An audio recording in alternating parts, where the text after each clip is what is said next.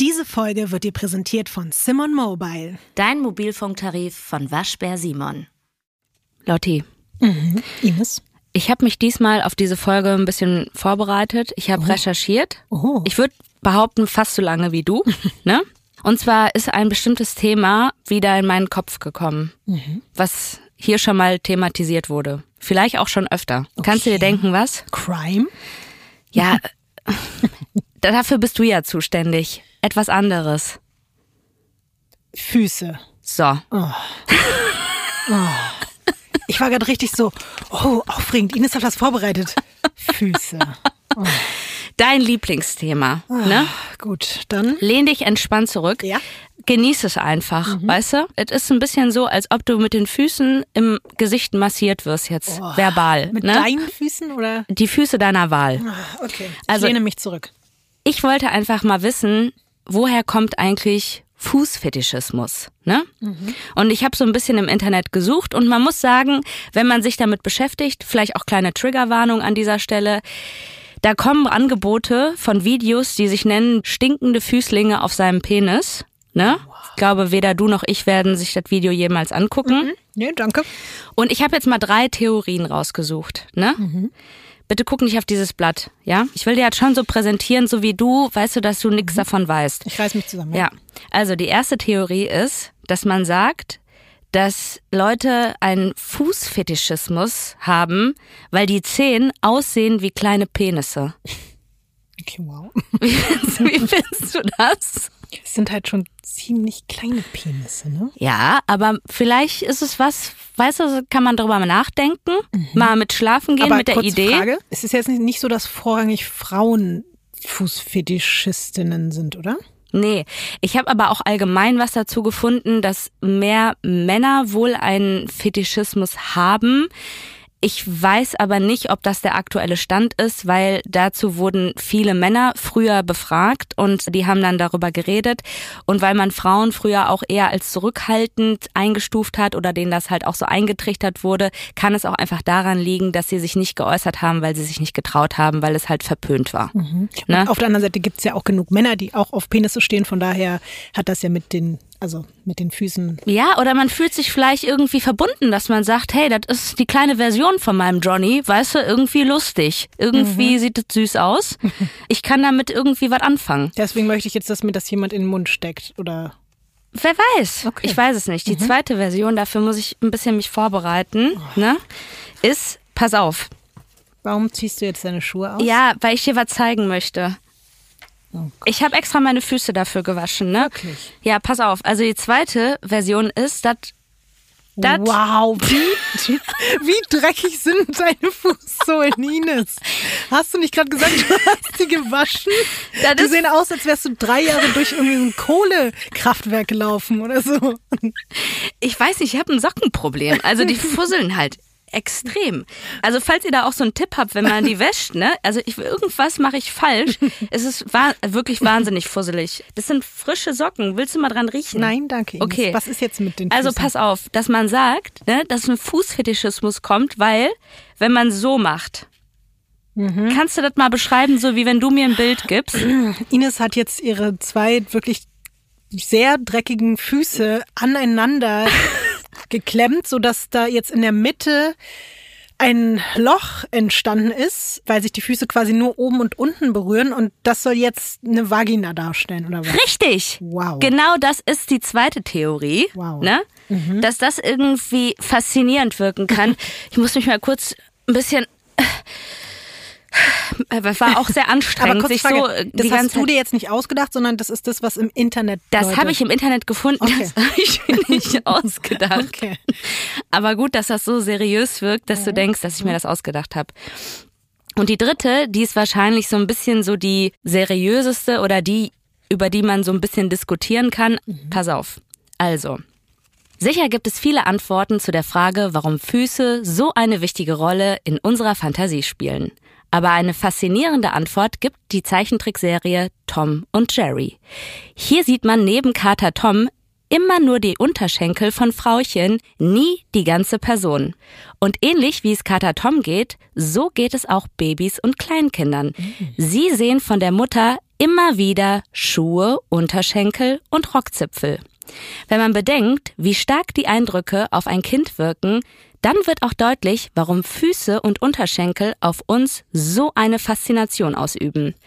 Und wenn wir dann barfuß durch den warmen Sand laufen und am Meer spazieren gehen, merken wir auch, wie sehr die Füße eine Quelle von Wohlgefühl und Lebenslust sind. Ich weiß nicht, ob das die gleiche Person ist, die auch stinkende Füßlinge auf seinem Penis rausgebracht hat. Aber es ist tatsächlich auch von Freud mal aufgeschrieben worden, dass weil Babys und Kleinkinder am Boden rumkrabbeln und deswegen sehr oft die Füße sehen von der Mama, dass sie dadurch unterbewusst den Fetisch in sich tragen und dann diese Erinnerung aus dem ersten Kontakt von Begehren und Objekt daraus resultiert. Wow. Willst du einmal ganz kurz, damit wir uns auch verbunden fühlen, irgendwie meine Füße anfassen? Nein, Ines. Aber findest du das auch interessant, was du jetzt selber rumgekommen ist? Ja, Welche ich Theorie interessant. hat dir am besten gefallen? Also am abstraktesten fand ich auf jeden Fall natürlich die ersten beiden und die Penisversion fand ich halt ein bisschen witzig. Die andere, da habe ich mich gefragt, ob es halt auch dann eine Sexualpraktik ist. Du hast dich gefragt, ob das eine Sexualpraktik Ja, na klar. ist. D- Da kann ich dir aber wirklich, da wette ich mit 1000 Euro, dass das eine Sexualpraktik Ja, ist. ich hab das Bestimmt so auch mit zu Füßen, sehen in stinkende Füßlinge auf seinem Penis. von Studio Womans. Das ist Weird Crimes.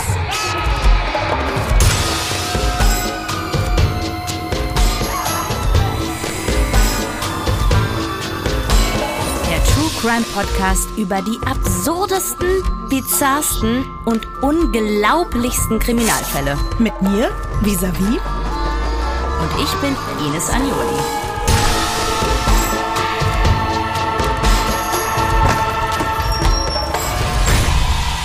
Diesmal der Räuber und Gendarm. Ines, Lotti, jetzt kommen wir zum heutigen Fall und zum heutigen Thema.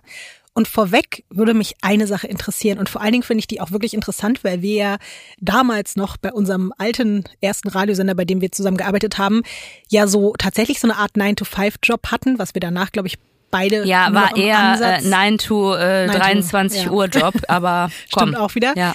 Ich weiß, andere Menschen haben ja sowas wie Mittagspausen. Das gab es zu der Zeit für uns auch eigentlich nicht so richtig. Du hattest 85 Raucherpausen. Klar, ich hatte meine Raucherpausen, aber so richtig Mittagspause hat man irgendwie selten gemacht.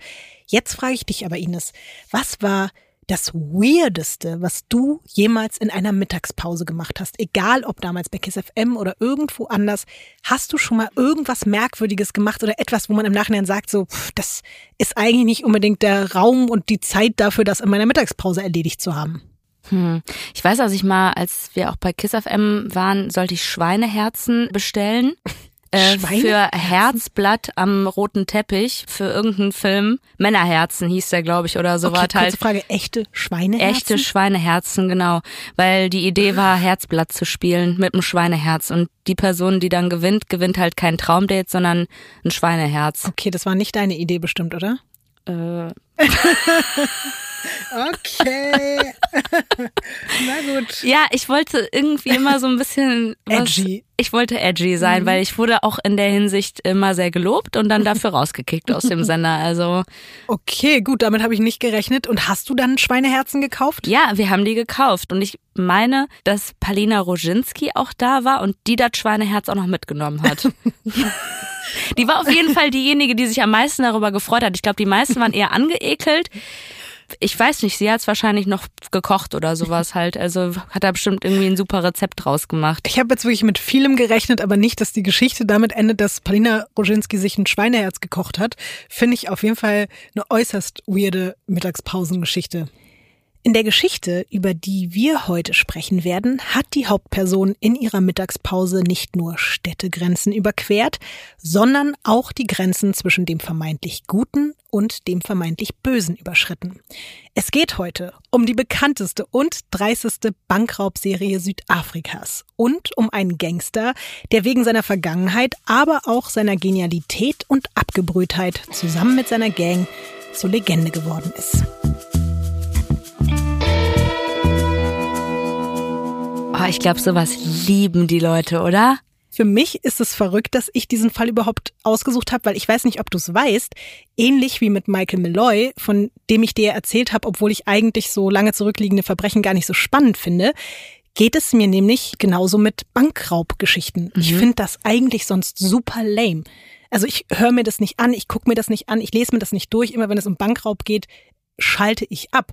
Aber diese Story ist definitiv ganz anders und die hat mich so mitgerissen, dass ich sie heute unbedingt mit dir und allen Menschen, die uns zuhören, teilen muss.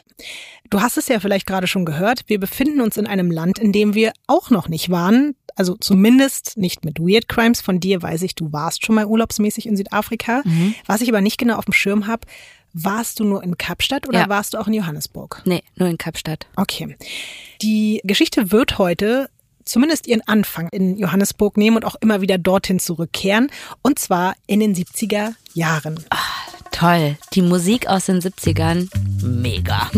Liebe ich auch und auch den ganzen Style der Leute und die Farben und alles. Ja, irgendwie. die Filme auch immer coole Klamotten, die sind immer lässig drauf. Das ist immer so ein geiler Soundtrack und so, selbst wenn man den Film nicht so dolle findet, am Ende lohnt es sich auf jeden Fall immer für die Mucke. Und auch die Autos, wie du gleich sehen wirst. Ah ja, die sind auch, auch super. Die waren wundervoll. Eckig. Ich habe dir mal zwei Bilder mitgebracht von Johannesburg Mitte der 70er Jahre und wie immer darfst du sehr gern beschreiben, was du da siehst. Eins ist von einem Vogel geschossen, Bäume sind leider nicht drauf. Was? Nee, da ist wirklich gar kein Platz mehr für nee. einen Baum. Das ist wirklich City. Finde ich auch krass. Hättest du dir das so vorgestellt, dass es schon so doll war in den 70ern? Nee. Aber ich habe mir auch ehrlich gesagt noch nie irgendwie vorgestellt, wie Johannesburg ja. in den 70ern aussah. Deswegen habe ich jetzt auch keinen Vergleich, ehrlich gesagt, was meine Fantasie betrifft. Aber erzähl doch mal für die Menschen, die das Foto gerade nicht vor sich haben, weil sie gerade nicht auf weirdcrimes-podcast gegangen sind, um sich das Bild dort anzugucken. Ja, es ist maximal citymäßig. Sehr viele Hochhäuser, auch sehr viel Rush Hour. Das sind jetzt aber nicht so die geilen Autos, muss ich sagen, die auf dem Foto sind. Das sind eher so, so Käfermäßig. Okay, finde ja. ich auch ganz geil, aber. Cool, aber wenn man Strandurlaub haben möchte, sollte man nicht dahin fahren. Da haben wir vielleicht später noch eine andere Stadt im Angebot. In dieser Stadt, genau zu dieser Zeit, nämlich Mitte der 70er Jahre, beginnt die Geschichte des damals 30-jährigen Andre Standers. Der ist dort auch aufgewachsen. Der lebt dort und verbringt auch den Großteil seiner Zeit in Johannesburg. Und Andre hat in seinem Alter etwas erreicht, was vor ihm tatsächlich in ganz Südafrika noch niemand geschafft hat. Er ist nämlich Captain des Raub- und Morddezernats der Nationalen Polizei Südafrikas in Kempton Park, um genau zu sein. Das ist nochmal so eine Stadt quasi direkt neben Johannesburg, grenzt da eigentlich mit dran und zählt für die meisten Menschen auch mit zu Johannesburg. Dass er diesen Posten bekommen hat, liegt vielleicht nicht nur an seiner eigenen Leistung. Das könnte eventuell auch damit zusammenhängen, dass sein Vater, Franz Stander, ein extrem geachteter, hochrangiger General in der südafrikanischen Polizei und auch der Chef der Polizeihundeschule in Pretoria ist. Du kannst dir also vielleicht denken, was sich so ein sehr engagierter und sehr respektierter Polizist für die berufliche Laufbahn seines Sohnes wünscht. Das Gleiche. Absolut, genau das Gleiche. Oder besser. Andre selbst hatte aber eigentlich gar keinen Bock darauf, in diese viel zu großen Fußstapfen seines Vaters zu treten. Und auch der Polizeidienst an sich hat ihn eigentlich nicht wirklich gereizt, aber irgendwann musste er dem elterlichen Druck auch so ein bisschen mangels Alternativen einfach nachgeben. Und jetzt, nur einige Jahre später, ist er eben plötzlich sogar Captain und dadurch ist er wegen seines jungen Alters und seiner Lockerheit bei vielen seiner Kollegen sehr beliebt. Bei so den alteingesessenen Beamten aber eher nicht so. Die finden das auf jeden Fall ziemlich scheiße, sich von so einem Anfang 30-Jährigen irgendwas sagen lassen zu müssen.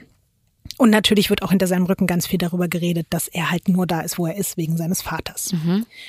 Andre wird als sehr intelligent, von manchen sogar als brillant beschrieben und hat, wenn er so weitermacht, tatsächlich auch ganz gute Chancen, in ein paar Jahren der Polizeichef in Johannesburg zu werden. Ich ahne jetzt schon was, dass er eigentlich ein ganz kluges Kerlchen ist Mhm. Mm, ich habe da so ein Gefühl. Mhm. Das ist auch so ein bisschen Ocean's Eleven mäßig. Das ist auch total in Ordnung.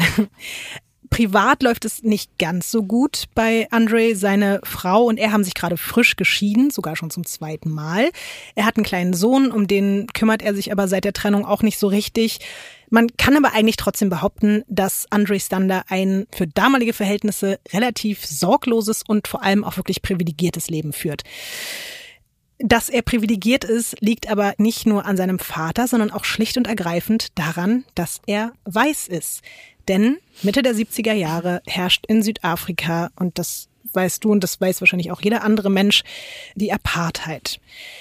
Und da das für den Verlauf unseres Falls zumindest eine kleine Rolle spielt und ich glaube auch unabhängig davon einfach nicht schaden kann, sich eine kleine geschichtliche Auffrischung zu dem Thema zu geben, gibt es hier eine kleine Zusammenfassung. Ich möchte davor eine kleine Triggerwarnung aussprechen, vor allen Dingen für Menschen mit traumatischen Rassismuserfahrungen. Ich werde jetzt hier nicht explizit auf rassistische Gewalt eingehen, aber wer sich damit dennoch gerade nicht auseinandersetzen möchte, der skippt einfach ein bis zwei Minuten weiter. Ich werde dich auch jetzt hier nicht, wie ich dich sonst frage, äh, kannst du mir sagen, Ines, was weißt du darüber in die Bredouille bringen, weil ich weiß, was das auch für ein komplexes Thema ist. Deswegen fange ich einfach an Danke. zu erzählen. Gerne, Ines. Ich habe gerade schon deine Anspannung wahrgenommen und dachte so, keine Sorge, ich werde dich jetzt hier nicht geschichtlich abfragen, nach wann, wie, wo, was. Also, Apartheid wäre eigentlich an sich ein ganz harmloses Wort, ist aus dem Afrikaans und steht für Gesondertheit beziehungsweise Trennung. Es wurde aber über die Jahrzehnte erst ein symbolischer und später eben auch ein offizieller Begriff einer strikten Rassentrennung in Südafrika. Ab 1948 wurde die systematische Herabsetzung, Unterdrückung und Ausbeutung der schwarzen Bevölkerung damit sogar gesetzlich manifestiert. Und das, obwohl die überwiegende Mehrheit der Menschen in Südafrika schwarz waren, nämlich 41 Millionen, lag das politische Sagen bei der Minderheit von vier Millionen Weißen, was Wow. unglaublich ist, wenn man sich das mal vor Augen führt. Ja, dass da vier Millionen stehen und 41 Millionen unterdrücken und das, also selbst wenn es andersrum wäre, wäre es schrecklich, aber so macht es das Ganze einfach noch wahnsinniger und noch unfassbarer. Teilweise noch bis in die 90er Jahre, also als wir einfach schon denkende Menschen waren und das ja auch irgendwie mitbekommen haben, das finde ich dann auch immer so schlimm, sich das vor Augen zu führen, haben durch diese Apartheid wirklich unglaublich fürchterliche Regeln und Gesetze geherrscht in Südafrika. Und um diese durchzusetzen, haben weiße Regierungsbeamte die Südafrikaner nach ihrer Hautfarbe, nach Gangart, nach Körperbau sogenannten Rassenzugehörigkeitstests unterzogen. Und laut einem wirklich bis 1991 bestehenden Gesetz musste danach jeder Mensch in eine der vier Gruppen unterteilt werden. Das war schwarz, weiß, colored oder indisch. Und von dieser rassifizierten Einstufung hing dann einfach mal ab, welche Schule man besuchen, wo man arbeiten oder einkaufen durfte. Die Gesetze der Apartheid haben auch vorgeschrieben, zum Beispiel, dass People of Color in ihren eigenen Townships wohnen mussten, am Rande der Städte der Weißen oder noch weiter draußen in wirklich komplett lebensfeindlichen Homelands Neben abgetrennten Wohngebieten gab es auch ansonsten eine konsequente räumliche Trennung durch separate Strände, separate Busse, separate Toiletten, Aufzüge, Restaurants, Parkbänke, Blutkonserven, Rettungswagen und so weiter und so fort. Außerdem wurde allen People of Color das Wahlrecht und das Recht zu streiken entzogen. Und wir sind immer jetzt noch in den 90ern. Das war bis 1991 waren diese Gesetze alle noch offiziell gültig. Unglaublich. Es ist wirklich ganz, ganz schlimm. Ich finde es auch deswegen ganz gut darüber hier nochmal kurz zu sprechen, weil es einem irgendwie auch bewusst macht, wie kurz wir erst dabei Ja. sind, die Welt zu heilen von solchen Dingen. Und dass es dann auch kein Wunder ist, dass das auch noch lange dauert und auch sehr, sehr viel Kraft kostet. Ja, es gab außerdem sogar wirklich einen eigenen Lehrplan für schwarze Schülerinnen und Schüler, der ihre Bildungs- und Berufschancen wirklich schon von Anfang an massiv eingeschränkt hat. Zudem war es schwarzen und weißen Menschen einfach verboten zu heiraten, geschweige denn miteinander Sex zu haben oder irgendwas. Und ich könnte jetzt traurigerweise wirklich noch ewig dir weitere Beispiele nennen. Es gab nämlich insgesamt über 1000 solcher Apartheidsgesetze. Zum Glück gab es natürlich auch mutige Menschen, die gegen all das angekämpft und sich unermüdlich für Gleichberechtigung in ihrem Land eingesetzt haben. Der bekannteste von ihnen, Nelson Mandela, der, das ist so krank, saß wegen dieses Widerstandes im Knast. Das wusste ich auch, aber ich wusste nicht, wie lange. Über 30 Jahre? 27 Jahre. Ja. 27 Jahre. Das ist so krank. Ich meine, manchmal sieht man ja irgendwie so Vergleiche, ne? Jemand, der das und das gemacht hat, kriegt zwei Jahre. Der und der. Und das sind wirklich, das sind Sachen, wo einem das Herz bluten, wenn man weiß, ein Mensch hat das jemandem anderen angetan. Aber 27 Jahre Weil er im Widerstand für die Rechte. für Gerechtigkeit kämpfen wollte. Also ich will es jetzt wirklich auf gar keinen Fall Happy End nennen, weil das, glaube ich, gibt es nicht nach all der Zeit, aber zumindest ist es total schön, dass er es geschafft hat, nach all diesem Leid und nach all diesen Jahren hinter Gittern 1994 zum ersten schwarzen Präsidenten des Landes gewählt worden zu sein, nach dem Ende dann der Apartheid. Das wird, wie gesagt, nochmal eine Rolle spielen gleich in unserer Geschichte. Deswegen habe ich es auch erzählt. Wir kommen aber jetzt erstmal wieder zurück in die 70er und da waren all diese grauenhaften Apartheidsgesetze ja wirklich noch komplett am Start und im Vergleich jetzt zu vielleicht den späten 80ern auch noch viel, viel schlimmer aktiv, was so dieses auch das ganze Gefühl im Land betrifft und diese Trennung zwischen Schwarz und Weiß. Obwohl Andre Stander natürlich wie alle anderen Weißen auch von den politischen Umständen profitiert hat, muss man wirklich sagen, er war kein Befürworter der Apartheid. Und es gibt ein Erlebnis, das seine Abneigung gegenüber des südafrikanischen Systems auch noch weiter verfestigt hat. 1976 gibt es nämlich in den Townships in Soweto und in Tembisa riesige Proteste gegen die Regierung, vor allem von schwarzen Schüler- und Studentenverbänden. Und Andre Stander ist wie alle anderen verfügbaren Polizeikräfte auch vor Ort und soll die Aufstände niederschlagen. Gegen die Demonstrierenden wurde damals mit einer solchen Härte und Gewalt vorgegangen, dass am Ende 4000 Verletzte What? da waren. Es gab 6000 Festnahmen und vor allem, und das ist das Schlimmste daran, es gab 600 Todesopfer. Ja. Aber durch die Polizei? Durch die Polizei. Alleine 500 davon wurden hundertprozentig durch Polizeigewalt ausgelöst. So und schlimm, das war okay. Das war halt. Weil die haben ja keine Strafe bekommen dafür. Das ist halt das Krasse. Es wurde niemand dafür belangt. Das einzig Positive, was daraus resultiert ist, war, dass die Weltöffentlichkeit davon mitbekommen hat und das damals so sehr auch international in den Schlagzeilen war, dass man so ein bisschen sagt, dass dieser Tag und diese beiden Proteste die Umkehr des politischen Systems in Südafrika eingeleitet haben. Es hat ja dann noch viele, viele, viele Jahre gedauert, aber ab da hat sich auf jeden Fall was getan. Das war so fürchterlich, dass da selbst auch der Rest der Welt gemerkt hat, okay, hier läuft was ganz gewaltig schief. Gerade eben auch im Falle jetzt von Andre Stander war es so, er wollte ja noch nicht mal Polizist sein, aber vor allen Dingen wollte er nicht das, was da passiert ist. Es war nämlich auch so, dass er auf Befehl seines Vorgesetzten schießen musste. Ihm wurde gesagt, er muss auf die Demonstrierenden schießen. Und das waren ja größtenteils einfach Kinder und Jugendliche. Das muss man sich auch vor Augen halten. Ja, man weiß nicht genau. Es gibt da unterschiedliche Angaben darüber, ob er jemanden getroffen haben soll, ob er jemanden getötet hat bei diesem Protest. Was aber auf jeden Fall sicher zu sein scheint, ist, dass dieses Erlebnis ihn endgültig verändert hat. Und Stander hat danach entschieden, er möchte nicht mehr Teil dieses Systems sein. Mhm. Aber statt einfach aus diesem System auszusteigen, fasst er einen anderen Plan. Er möchte dem System schaden. Und das auf seine ganz eigene Art. Ja gut, jetzt gerade, ne, von der Erzählstruktur her denkt man sich so, guter Typ. Obwohl du sagst, er möchte dem System schaden, denkt man mhm. sich so, ich bin auf deiner Seite aktuell. Also, dass du das jetzt so gewählt hast, gerade noch so ein bisschen Heldenmodus. Gucken, du weißt, das hat passiert. sich schon manchmal hier bei Weird Crimes auch geändert. Ja, ich weiß. Ja. Vielleicht bleibt es aber auch dabei. Natürlich könnte man die Geschichte auch anders erzählen und es gibt auch Leute, die diese Geschichte vielleicht ein bisschen anders erzählen. Dazu komme ich auch noch später. Ich habe nach allem, was ich gelesen und gehört habe, mich dazu entschieden, sie so zu erzählen. Deswegen ist es auch okay, dass du ihn aktuell eher als Helden wahrnimmst als als bösen Menschen. Ja, einige Monate später ist es dann an der Zeit, diesen Plan, der sein Leben für immer verändern soll, in die Tat umzusetzen. Stander sitzt in seinem Büro im Polizeidepartement und er packt ein paar Sachen zusammen, darunter ein falscher Bart, eine Perücke, eine Sonnenbrille, seine Dienstwaffe. Aber das sind jetzt nicht so Requisiten, die da irgendwie bei der Polizei sowieso rumliegen, wo man sagen kann, hör mal, jeder kann sich hier aus der Grabbelkiste in der Mittagspause was raussuchen. Weil alle dann so Kostümpartys feiern. Ja, oder was? oder was weiß ich nicht was. Oder wenn man sagt, ich möchte mal eine andere Optik haben, wenn ich jetzt irgendwie auf Streife gehe. Achtung, hören Sie jetzt genau zu. Werbung. Also Lotti, endlich, endlich ist etwas Wundervolles passiert. Findest du nicht auch?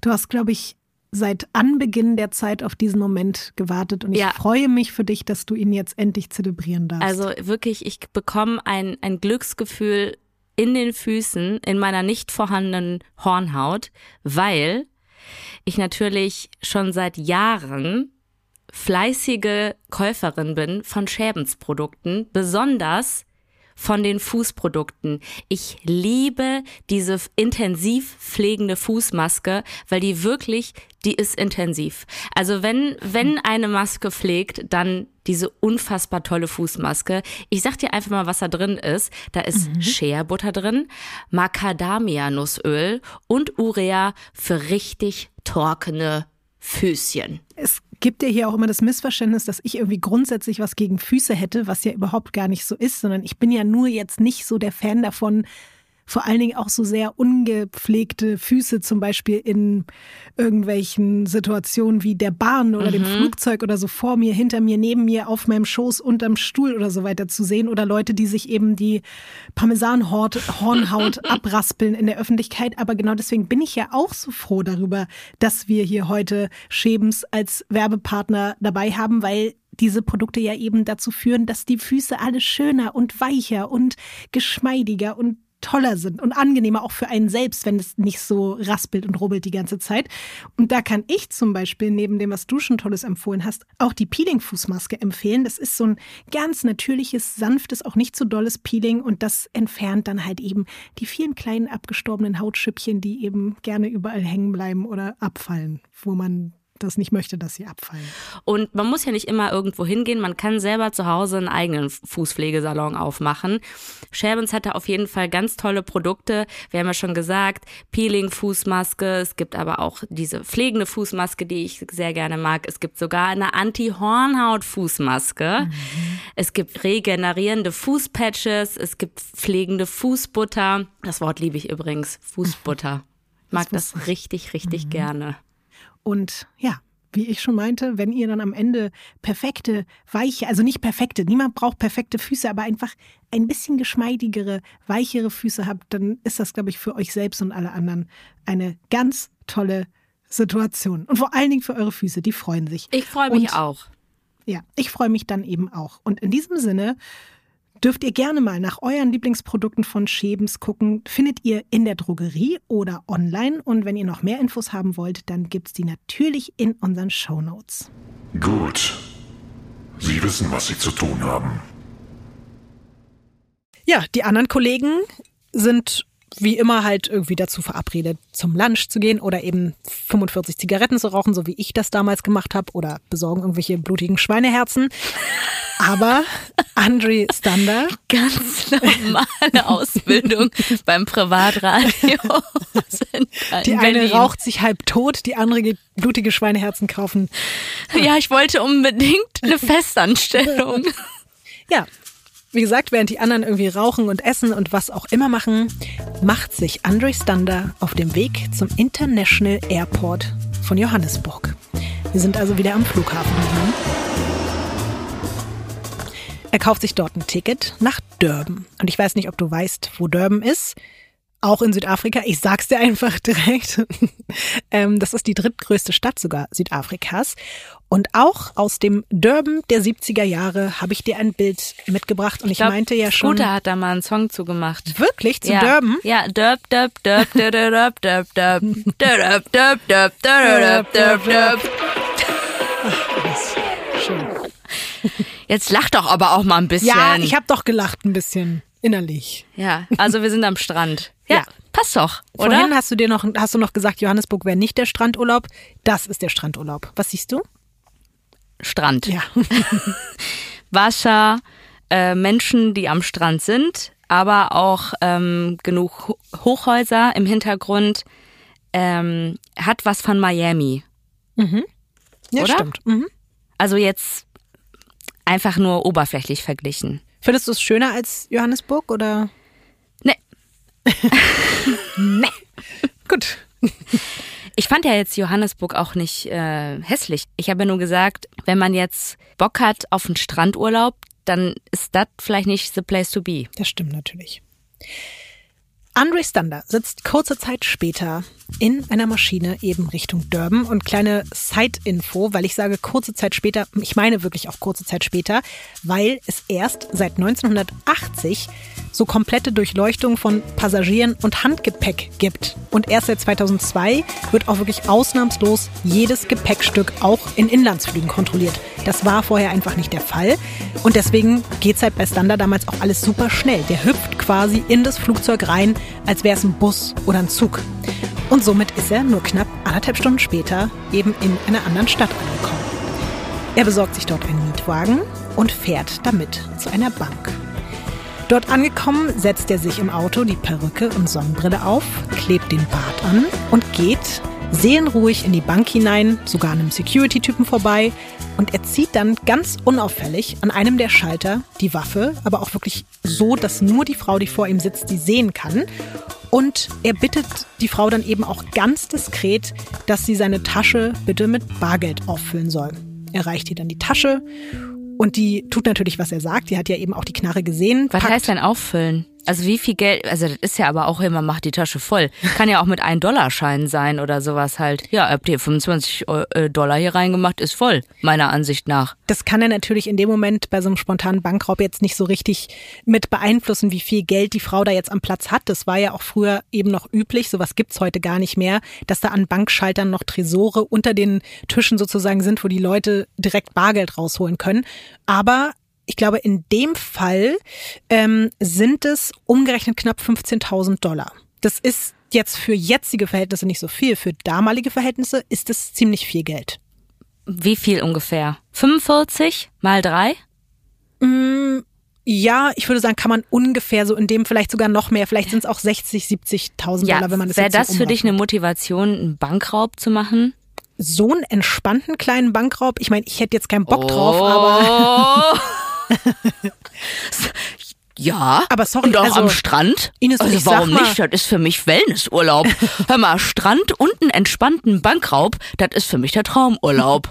ich muss jetzt Bisschen aufpassen, was ich sage, bevor ich wieder am nächsten Flughafen eingesammelt werde und in irgendwelche Zu Recht. Verhörräume gesteckt werde. Aber Komplett ich möchte zu an dieser Stelle trotzdem sagen, für innerhalb von einer Minute oder zwei Minuten, klar, er hat einen kleinen Flug noch mit, mitgenommen, aber der Aufwand ist ja relativ gering, um dafür dann halt so eine Summe Geld mitzunehmen.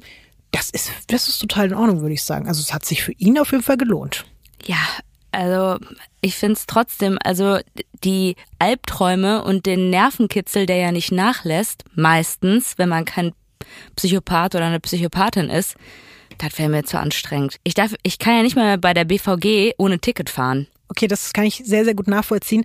In seinem Fall ist es ja aber vielleicht auch so, dass er den Kick auch genießt und das für ihn gar nichts so Negatives ist, wie das jetzt für uns wäre. Ich kann ja auch nichts klauen oder so. Das würde mich ja auch verrückt machen. Also Aber bei dem Bankraub, gut. ich wollte ja nur darauf hinaus, dass es eigentlich sehr schnell verdientes Geld in sehr kurzer Zeit ist. Es ist tatsächlich auch so, dass niemand sonst außer dieser Frau da an dem Schalter mitbekommt, was da gerade abgegangen ist. Und so geht er genauso leise, wie er gekommen ist, wieder raus, fährt eben mit seinen, wie gesagt, so knapp, ich weiß es nicht genau, aber ungefähr so knapp 15.000 Dollar zurück zum Flughafen, fliegt nach Johannesburg und ist nur ungefähr dreieinhalb Stunden nach seinem Aufbruch später wieder zurück im Polizeirevier als Captain der Raub- und Mordkommission, als wäre nichts gewesen. Seine Kollegen gehen davon aus, dass er einfach beruflich zu tun hatte. Keiner fragt nach, niemand bekommt irgendwas mit. Und auch ein paar Wochen nach dem Überfall hat die Polizei in Durban keinerlei Hinweise auf den Täter. Was ich daran so ein bisschen weird finde, ist die Tatsache, dass seine Tarnung halt wirklich, ehrlich gesagt, einfach ein bisschen mau ist. Ja, ich dachte auch gerade, dass ich habe mir das vorgestellt, dass der da mit so einer Atze Schröder Perücke und mit so einer Pornobrille reingeht und dann auch schon so, das ist keinem aufgefallen. Also meistens, wenn man ja ich sag mal jetzt nicht geübt ist, sich eine Perücke aufzuziehen, sieht man das ja auch schon automatisch. Und wenn man dann so ein bisschen sich so einen faken Bart aufklebt, das, das ist Ach, doch Ines. meistens auch sehr amateurhaft, oder? Weißt du, was ich so schön finde? Du hast das Foto gerade beschrieben, ohne es gesehen zu haben. Ich zeig dir jetzt ein Foto von Andre Stander und du musst es bitte nochmal beschreiben, was du da siehst. Das ist eine Tarnung. Ja, es ist Atze Schröder als junger Mann. In Duisburg wäre der nicht aufgefallen, will ich ganz ehrlich sagen. Weißt du was? Der hat auch ein bisschen was von Ali G. Stimmt. Aber wie gut oder schlecht findest du diese Tarnung? Äh, Maximal auffällig. Es ist natürlich schon so, dass zu dieser Zeit vielleicht auch einige Leute so aussahen, aber Stimmt. es ist Und natürlich jetzt auch nicht so durchdrehen. es ist natürlich trotzdem nicht die unauffälligste Variante, um eben eine Bank zu überfallen. Aber es hat funktioniert und er wurde eben auch nicht entdeckt. Nach diesem Erlebnis soll Andre Stander noch wütender über die Ungerechtigkeit in Südafrika gewesen sein. So nach dem Motto, als schwarzer Mensch wird man für jede Kleinigkeit belangt und kann sogar auf einer Demo erschossen werden, ohne dass jemand dafür zur Rechenschaft gezogen wird. Aber als Weißer kannst du mit einer Waffe in eine Bank reingehen und kommst damit einfach davon. Ja, zudem hält er Banken für das Symbol von Gier, Doppelzüngigkeit und Ausbeutung in diesem verhassten Regime. Also ist eigentlich relativ klar, wie es weitergeht, oder? Ja, ich würde mal sagen partout, oder? Ich habe ja schon gesagt, also er ist nicht jetzt einfach nur ein lupenreiner Held, er ist kein Engel und es wäre auch übertrieben so zu tun, als wäre das hier das einzige Motiv, das ihn als Polizeikapitän dazu treibt, es eben nicht bei einem einzigen Bankraub zu belassen. Die Rebellion gegen seinen Vater spielt dabei, glaube ich, auch eine sehr, sehr große Rolle, aber auch ganz banale Dinge, wie einfach dieser Adrenalinkick, was ich ja schon meinte, und natürlich auch die Aussicht auf das Geld motivieren Andre Stander, eben eine weitere Bank zu überfallen. Also ich wollte nämlich jetzt gerade fragen, was macht er mit dem Geld? Wenn er so Robin Hood mäßig das irgendwelchen Bedürftigen geben würde, dann würde ich halt sagen, mh, Heldenmodus still on. Ähm, aber wenn Hat er, er jetzt gemacht. einfach irgendwie, keine Ahnung, sich die Zähne davon bleachen lässt, ähm, Das hat er auch nicht gemacht. Wir kommen später noch dazu, was er mit dem Geld getrieben hat. Es dauert eben dann auch nicht lange. Man kann nicht genau sagen, wann der zweite Überfall war, aber dazwischen lagen maximal eigentlich zwei Monate. Es ist wieder Mittagspause. Er ist wieder nach Durban geflogen, wieder unbemerkt. Auch dieses Mal geht alles gut. Und auf Nummer eins und Nummer zwei folgt Banküberfall Nummer drei, Nummer vier, Nummer fünf. Irgendwann ist ein Jahr vergangen und Andre Stander hat zehn Banken überfallen. Als wäre es wirklich die einfachste Sache der Welt. und was ist da so bei rumgekommen? Es gibt die ganze Zeit unterschiedliche Angaben darüber, aber er hat sogar selber zu einem Freund zu einem späteren Zeitpunkt auch gesagt, dass es um das Geld gar nicht ging. Es ging einfach nur um die Sache an sich und dass dabei Geld rumkam, war natürlich sehr, sehr gut und er war gierig und wollte mehr Geld. Aber eine genaue Anzahl kann ich dir vielleicht noch zu einem späteren Zeitpunkt nennen. Und die Scheine waren auch nicht markiert, denke ich mal. Ich glaube, so wie das jetzt heute der Fall ist, war es nicht, aber auch dazu sage ich dir gleich was. Es wurde auf jeden Fall ein bisschen komplizierter. Und er war immer jedes Mal unauffällig, was ich mir nicht vorstellen kann, wenn du in eine Bank reingehst mit dem Outfit und dann halt irgendwie eine Knarre hast. Also weil man kennt das ja so aus so Filmen, wo die immer so Get the fuck of bla und dann beleidigen die richtig Salem-Style, ne? wo die halt die ganzen Schimpfwörter rausholen und sind halt maximal laut und verursachen Panik und Aber sowas. das war ja eben überhaupt nicht. Also Aber wie kann man das machen? es gibt Aussagen von vor allen Dingen auch von Zeuginnen, bei denen man ja eigentlich denken könnte, dass die total traumatisiert sind, die sogar aber später gesagt haben, dass er super höflich, super ruhig, super freundlich war. Also er ist an den Platz gegangen, hat dann meistens eben den Bankmitarbeiterinnen, aber auch manchmal Bankmitarbeitern unauffällig eben unter dem Tisch die Waffe gezeigt, hat gesagt, bitte packen Sie mir alles Geld ein, was Sie unter, was Sie in Ihrem Tresor haben und ihm, Ihnen wird nichts passieren. Und er hat genau in diesem Ton mit denen geredet. Die Leute haben das Geld eingepackt, er hat die Tasche genommen, hat sich bedankt, hat sich dann noch freundlich bei dem Security-Menschen oft verabschiedet und niemand in der Bank hat es mitbekommen. Auch nicht die anderen Kunden oder Kundinnen, keine anderen Mitarbeiter, meistens immer nur die eine Person, die da an dem Schalter saß. Also eigentlich so ein typischer toxischer Du- Dude, der schlecht ist, aber am Ende sind alle Fan. Und er war aber nett, oder? Ja, irgendwie schon. Toller Typ, ne, kann ich mir bei ihm nicht vorstellen. Du kannst dir ja wahrscheinlich auch vorstellen, dass man in Durban langsam mitbekommt, dass es da eine Bankraubserie zu geben scheint. Und das ist vielleicht auch einer der Gründe, warum Andre Stander etwas an seinem Vorgehen, an seinem Modus operandi ändert. Vielleicht ist ihm aber auch einfach irgendwann ein bisschen langweilig geworden, weil ihn halt wirklich niemand, nicht mal im Ansatz auf die Schliche gekommen ist bislang und das eben trotz der zehn Immer bei der gleichen Bank? Nee, es waren immer unterschiedliche Banken. Ah, okay, aber in der gleichen Stadt. Ja, alles immer in Durban. Okay. Was glaubst du denn, wie könnte man den Kick jetzt noch deutlich erhöhen? Wenn man sagt, doch, ist mir jetzt zu langweilig, das immer so auf die Art zu machen. Konfetti. Nee, anders. Er entscheidet sich für eine Bank in Camden Park. also quasi direkt um die Ecke. Wieder nutzt er seine Mittagspause, um sich von seinen Kollegen ohne große Nachfragen während seines Dienstes zu entfernen. Mit Perücke, Schnäuzer und Brille verkleidet erbeutet er erneut, ohne in irgendeiner Form Aufsehen zu erregen oder Gewalt anzuwenden, mehrere tausend Dollar umgerechnet und erscheint eine Stunde später wieder in Anzug und Krawatte auf der Arbeit und geht seinen Aufgaben nach. Aber es gibt doch Videoüberwachung, ne? Zu diesem Zeitpunkt noch nicht. Es gibt also wirklich eine Bank später, in der es eine Videoüberwachung gibt, aber in den meisten Banken gibt es noch keine Videoüberwachung. Blick. Ja, Ines, es ist immer noch 70er Jahre. Ja, das finde ich krass. Ja. Also, da will ich ja gar nicht wissen, was da los war.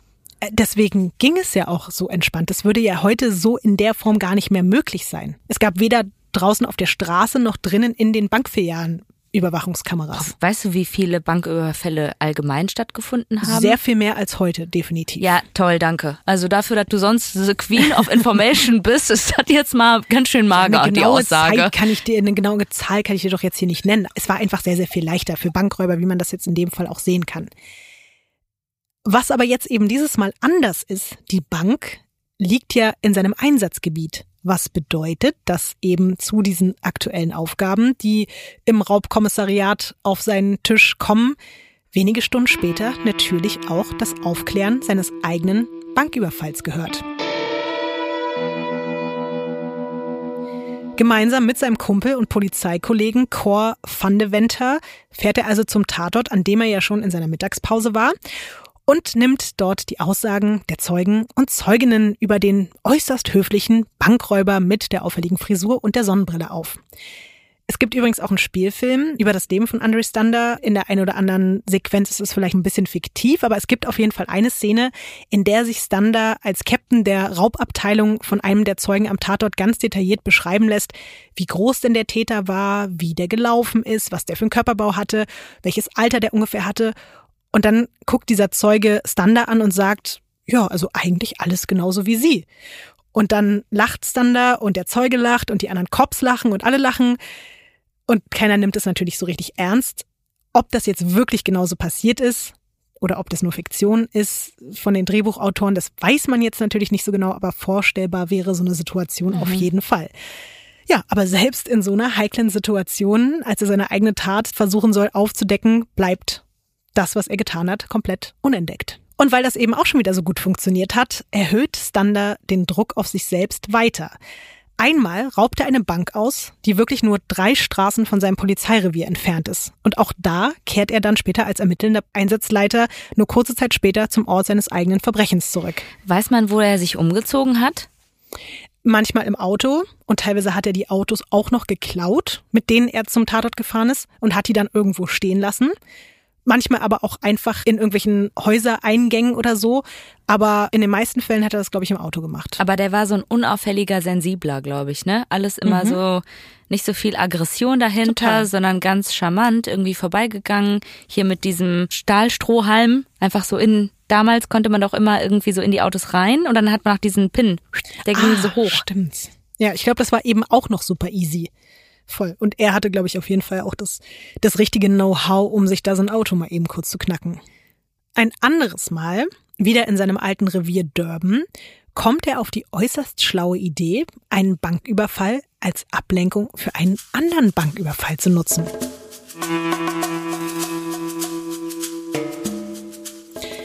Also nachdem er mit dem Geld aus der ersten Bank rausmarschiert und weiß, dass die Bankangestellten gleich Alarm auslösen und ein Haufen Einsatzkräfte dann da zum Tatort eilen werden, sucht er sich eine zweite Bank in der Nähe, die er genauso seelenruhig ausrauben kann wie die erste. Hä? Also er hat einen Banküberfall begangen, Mhm. ist raus, wusste, okay, gleich ist hier richtig Alarm, alle kommen dahin, nutze ich die Zeit, gehe nebenan zur nächsten Bank Richtig. und mach das Gleiche. richtig, genau das hat er gemacht. Und so hat er innerhalb von einer halben Stunde einfach zwei Banken überfallen.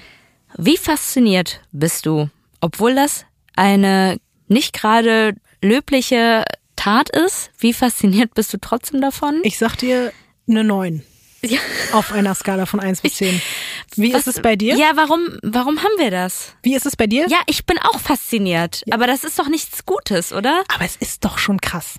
Also das muss man einfach neidlos anerkennen, dass das einfach smart ist. Ich glaube, selbst Yoga-Lehrer, ne, kommen an ihre Grenzen, gerade wenn die das hören, wie zen dieser Typ ist. Vor also irgendwie nicht, weil der muss ja eine Motivation haben, um so gaga zu sein.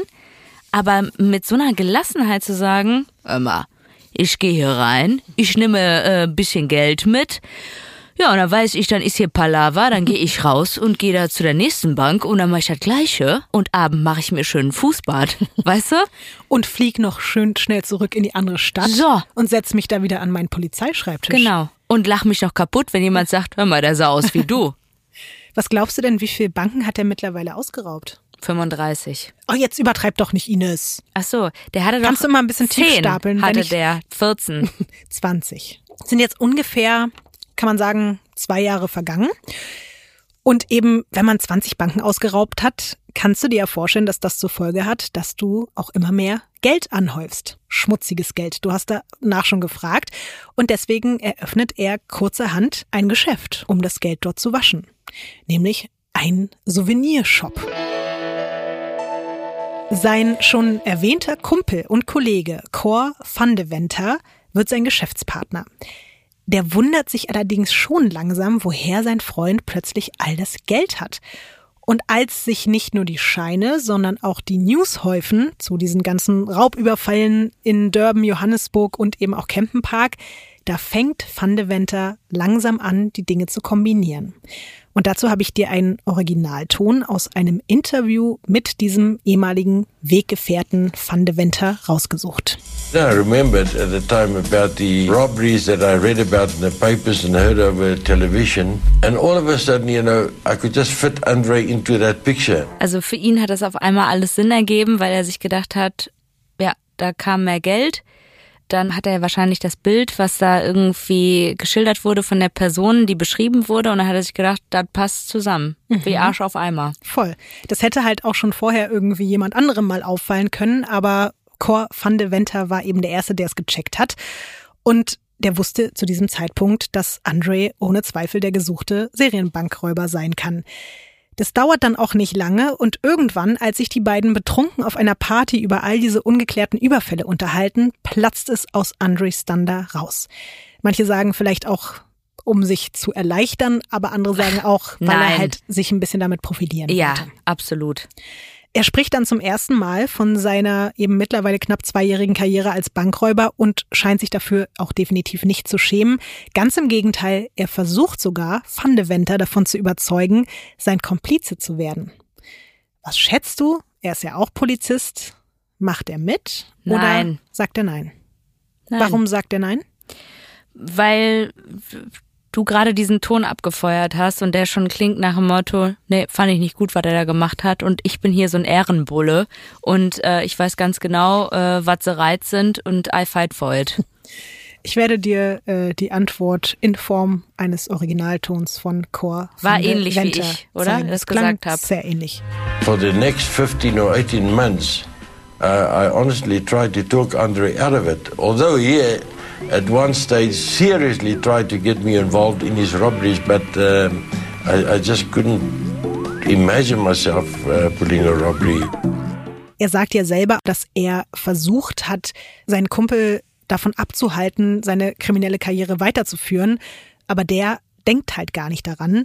Und Van de Venter ist jetzt natürlich in einer ziemlich beschissenen Situation, weil er ist der einzige Mitwisser und total hin und her gerissen zwischen seiner Loyalität als Kumpel, aber auch seinem Ehrenkodex als Polizist. Und das Ganze geht über ein Jahr, dass er davon weiß und auch teilweise auf dem Revier sitzt und mitbekommt, wie eben sein Chef sogar dann auch noch loszieht, um irgendwelche Banken zu überfallen. Und er muss die ganze Zeit die Schnauze halten und weiß nicht, was er machen soll, will aber eben auch nicht mitmachen. Um dich weiter rumspekulieren zu lassen, was glaubst du, wohin führt ihn dieser Gewissenskonflikt am Ende? Er verpetzt ihn. Er macht den Snitch-Move und verrät seinen besten Freund an die Cops. Wow, ich bin Profiler. Wie findest du das? Fair. absolut fair. Also, ähm, Hättest du mich auch verpfiffen, wenn ich dir sagen würde, ich überfalle seit zwei Jahren eine Bank oder Banken, äh, Ja. helf mir mal. Sofort. Ja, sorry, ich habe einen Gerechtigkeitssinn. Wenn du Banken äh, irgendwie ausrauben musst, um irgendein Trauma aus der Kindheit zu verarbeiten, dann würde ich sagen, Lotti, das ist nicht der richtige Weg. Aber würdest du mich dann trotzdem deswegen bei der Polizei verpfeifen? Weiß ich nicht. Ehrlich gesagt, äh, wahrscheinlich schon. Aber erstmal würde ich versuchen, irgendwie mit dir ein Gespräch zu führen und zu gucken, inwieweit du das verändern möchtest und was für einen Schaden du angerichtet hast. Aber also weiß ich jetzt nicht, wenn du jetzt ein Odol Mundspray, ne, aus Karstadt geklaut hast und ich kenne niemanden, der jemals ein Odol Mundspray aus dem Karstadt geklaut hat. Möchte ich mal ganz kurz sagen, ja? Der vielleicht sehr jung war und Aufmerksamkeit haben wollte. Würde ich sagen, komm, nicht so schlimm, machst du einfach nie wieder, weil du wurdest erwischt, ne? Hast Sozialstunden geleistet, das war's. Aber ähm, Bankräube, Ich würde dich nicht verpfeifen. ja, ich weiß, weil du eine Kriminelle bist. Aber ich bin hier für, äh, für die Gerechtigkeit. Ich würde es dir auch versuchen auszureden und wenn es dann irgendwie nach anderthalb Jahren immer noch nicht klappt, dann würde ich mich vielleicht eher von dir zurückziehen, aber ich würde dich nicht verpfeifen. Ich sag dir, Lotti, wenn du eine Leiche äh, im Kofferraum hast, ne? Ruf mich nicht an. ja, ich merke schon, ich weiß schon, dass ich dich nicht anrufen werde. Ja. Ja, ist okay, gut, dass wir das mal geklärt haben hier. So, um zurück zu Andre Stander zu kommen. Man hat ja trotzdem noch keine Beweise, auch wenn eben er verraten wurde durch seinen besten Freund. Man will Stander jetzt auf frischer Tat ertappen. Und Van de Venter weiß natürlich, wann sein Kumpel wieder für eine neue Mission nach Durban fliegt. Was er aber eben nicht genau weiß, ist, welche Bank da jetzt dran glauben muss. Deswegen kann man ihn nicht während des Bankraubes schnappen, aber dann nach seinem knapp 27. Bankraub im Januar 1980 am Flughafen Johannesburg wird er mit einer Tasche voller Scheinen, seiner Knarre und seinen Verkleidungsutensilien festgenommen und zwar von einem Großaufgebot seiner eigenen Polizeikollegen, die ihn dort erwartet haben und dann mitnehmen. Dass sich das nicht rumgesprochen hat, oder?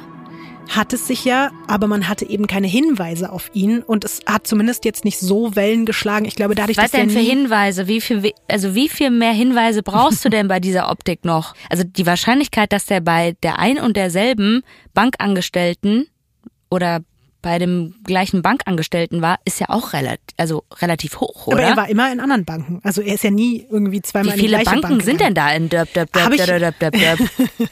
Habe ich versucht herauszufinden, natürlich um diese Frage zu beantworten. Ich wusste irgendwie, dass die kommt, aber man kann es leider nicht genau herausfinden, vor allen Dingen nicht in den 70er Jahren.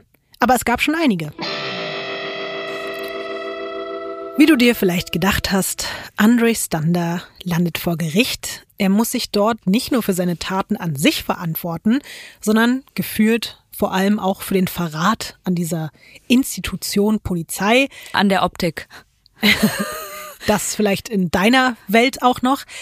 Er berichtet dann in seiner Anhörung auch nochmal von den Protesten in Tembisa und erklärt, warum er dort seinen Glauben an die Polizeiarbeit verloren hat.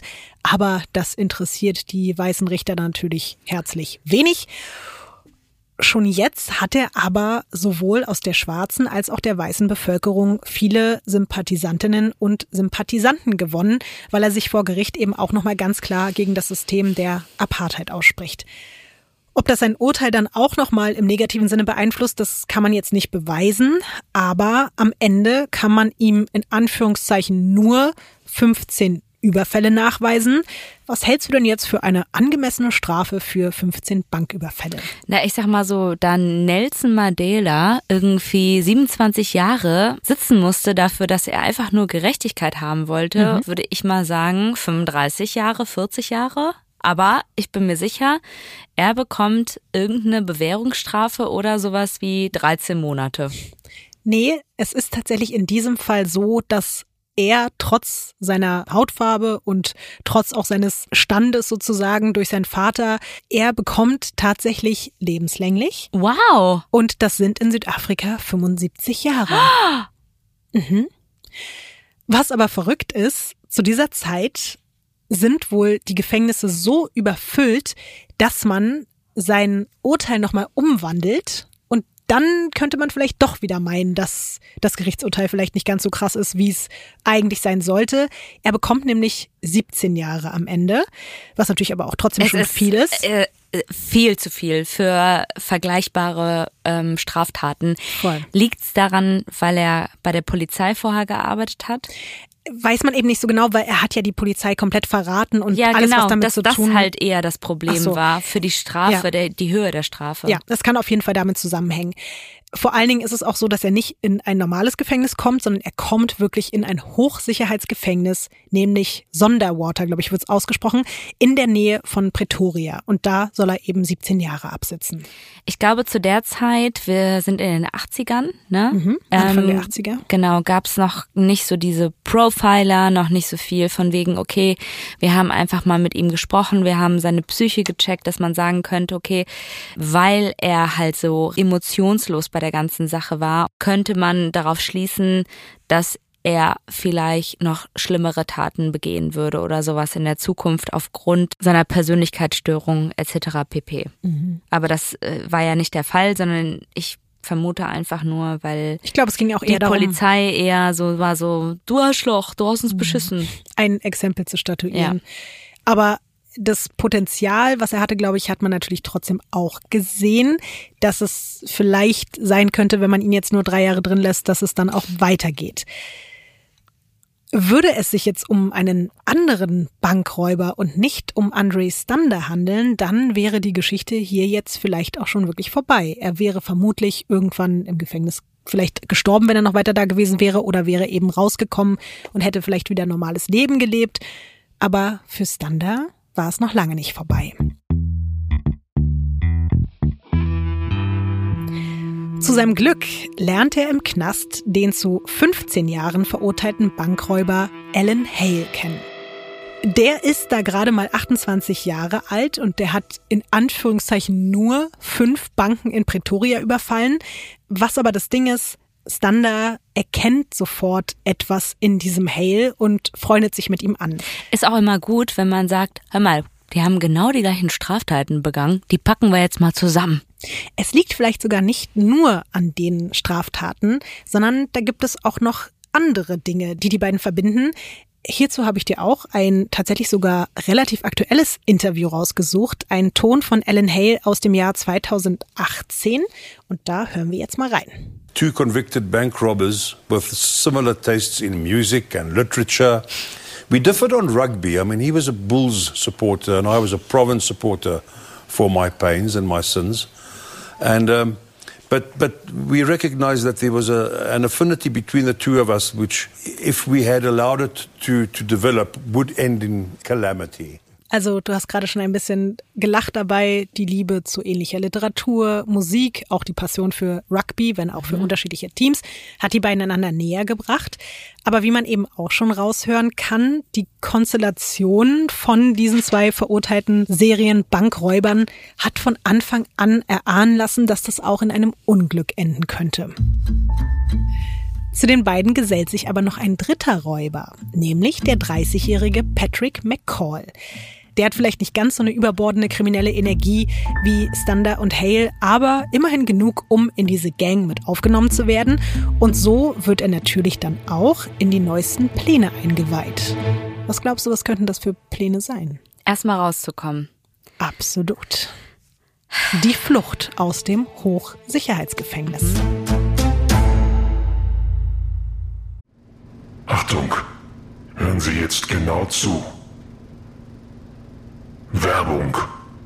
Also Lotti, manchmal frage ich mich wirklich, wie wir in einer Zeit damals zurechtgekommen sind, wo wir so gut wie gar kein Datenvolumen hatten. Weißt du?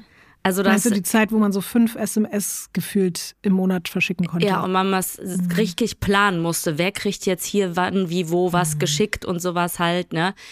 Ey, und wenn ich mir denke, wie frei man mittlerweile ist, wenn man die Möglichkeit hat, sich mit Datenvolumen beschütten zu lassen, wenn man den richtigen Mobilfunkvertrag hat, da denke ich so, wie geil ist das denn? Und den besten Mobilfunkvertrag hat ja wohl immer noch unser Lieblingswaschbär Simon von Simon, oder? Das stimmt. Und es gibt jetzt auch schon wieder so ganz viel Sachen on top. Das ist auch schon wieder unglaublich. Ich weiß, wir beide haben Probleme, uns vorzustellen, wie viel das eigentlich ist, aber deswegen erzählen wir es euch jetzt.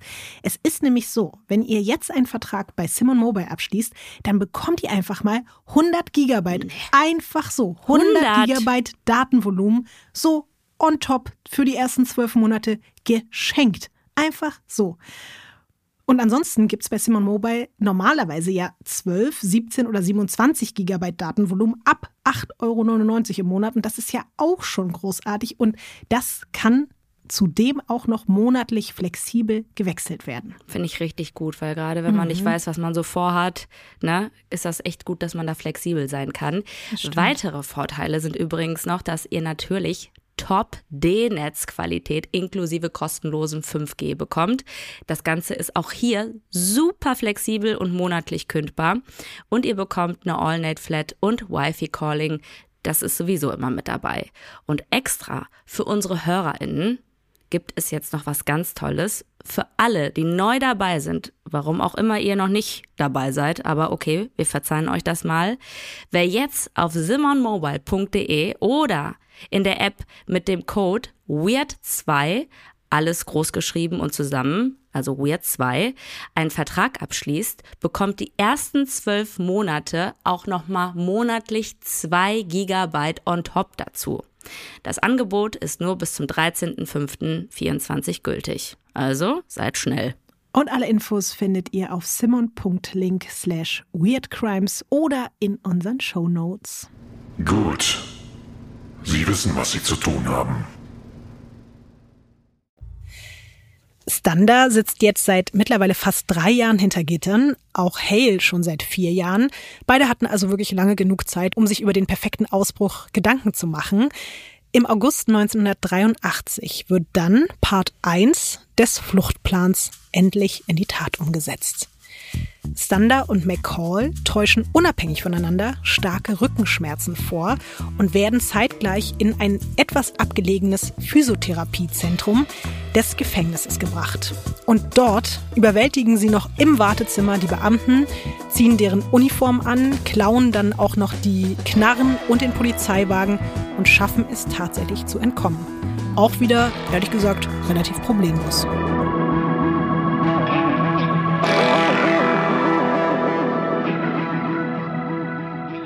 Aber das hört man öfter aus so irgendwelchen Geschichten, wo Menschen irgendwie hinter Gitter gekommen sind zu damaligen Zeiten und einfach gesagt haben, oh, mir ist aber schlecht oder ich habe hier Rücken oder guck mal hier mein Fuß, kannst du den mal anfassen? ähm, zack, Bumpeng, Knarre äh, am, am Nacken und äh, dann waren die draußen. Das stimmt. Ich glaube trotzdem, dass es jetzt nicht gang und gäbe war, aber ich glaube schon, dass seine Energie da ganz einen ganz großen Teil dazu beigetragen hat, dass es dann auch relativ problemlos abgelaufen ist Ja. und er diesen McCall da auch so mitgeschliffen hat.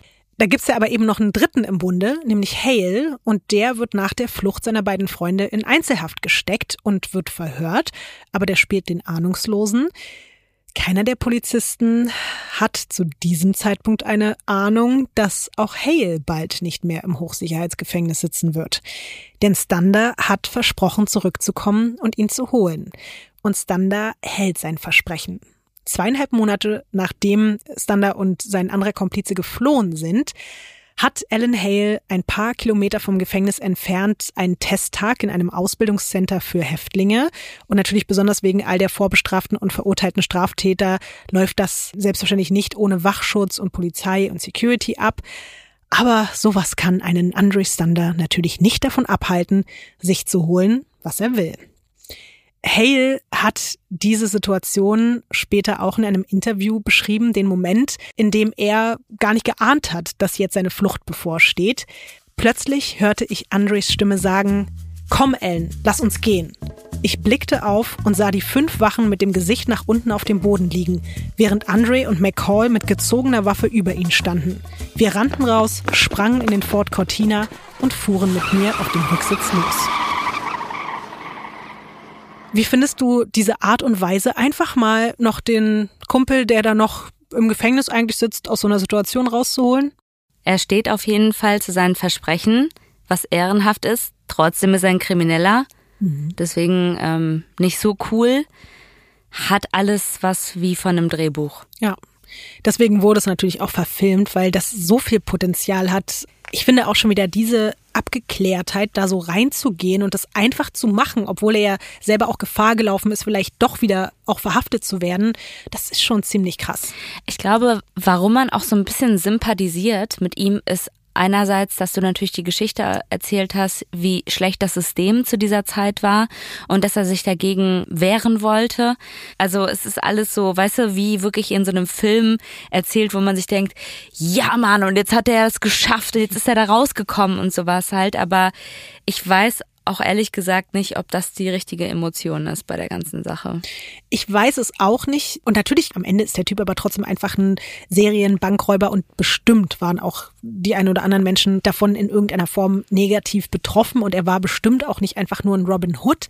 Aber es ist halt trotzdem so, dass, glaube ich, bei ihm das Credo immer ganz weit oben stand, keine Gewalt, niemanden verletzen Ja. und eben auch niemanden zu terrorisieren in dem Ja. Moment. Und das, glaube ich, macht es einfach so in dem Moment, ja, dass man Ja. in dem Moment ihm nicht so böse sein kann, weil ja, er hat das Geld genommen, er hat damit jetzt nicht was großartig Tolles gemacht, sondern sich selbst bereichert, aber so richtig böse sein kann man ihm eben auch nicht.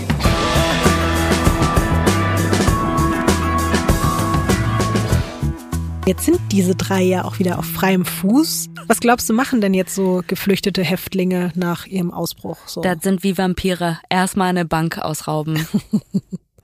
Ich glaube, die meisten würden wahrscheinlich erstmal chillen, die würden vielleicht das Land verlassen, würden sich ein sicheres Versteck suchen.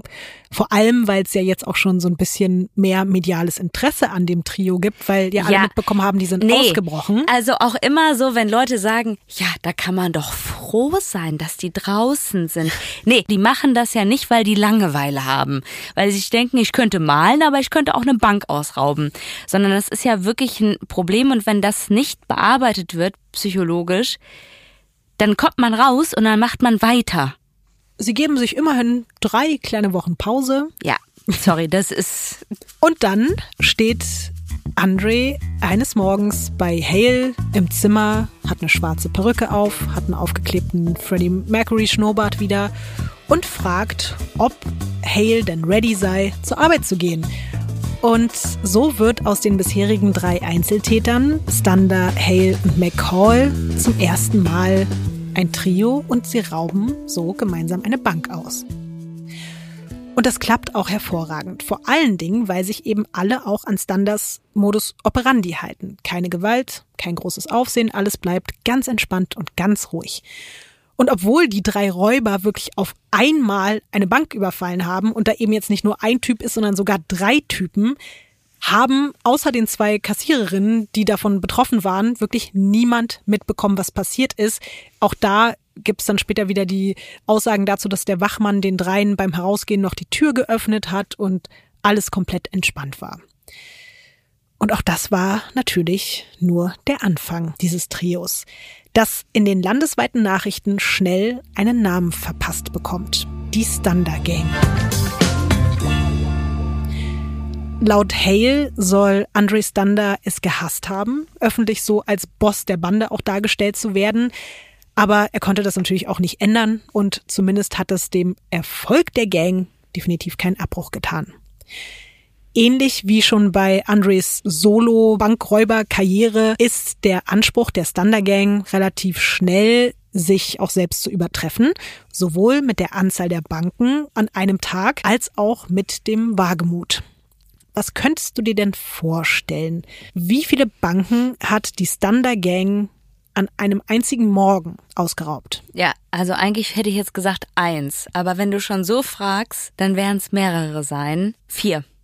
Richtig. Und dazu gibt es auch wieder einen sehr schönen Interviewton von einem der Bankräuber, höchstpersönlich natürlich wieder von Alan Hale.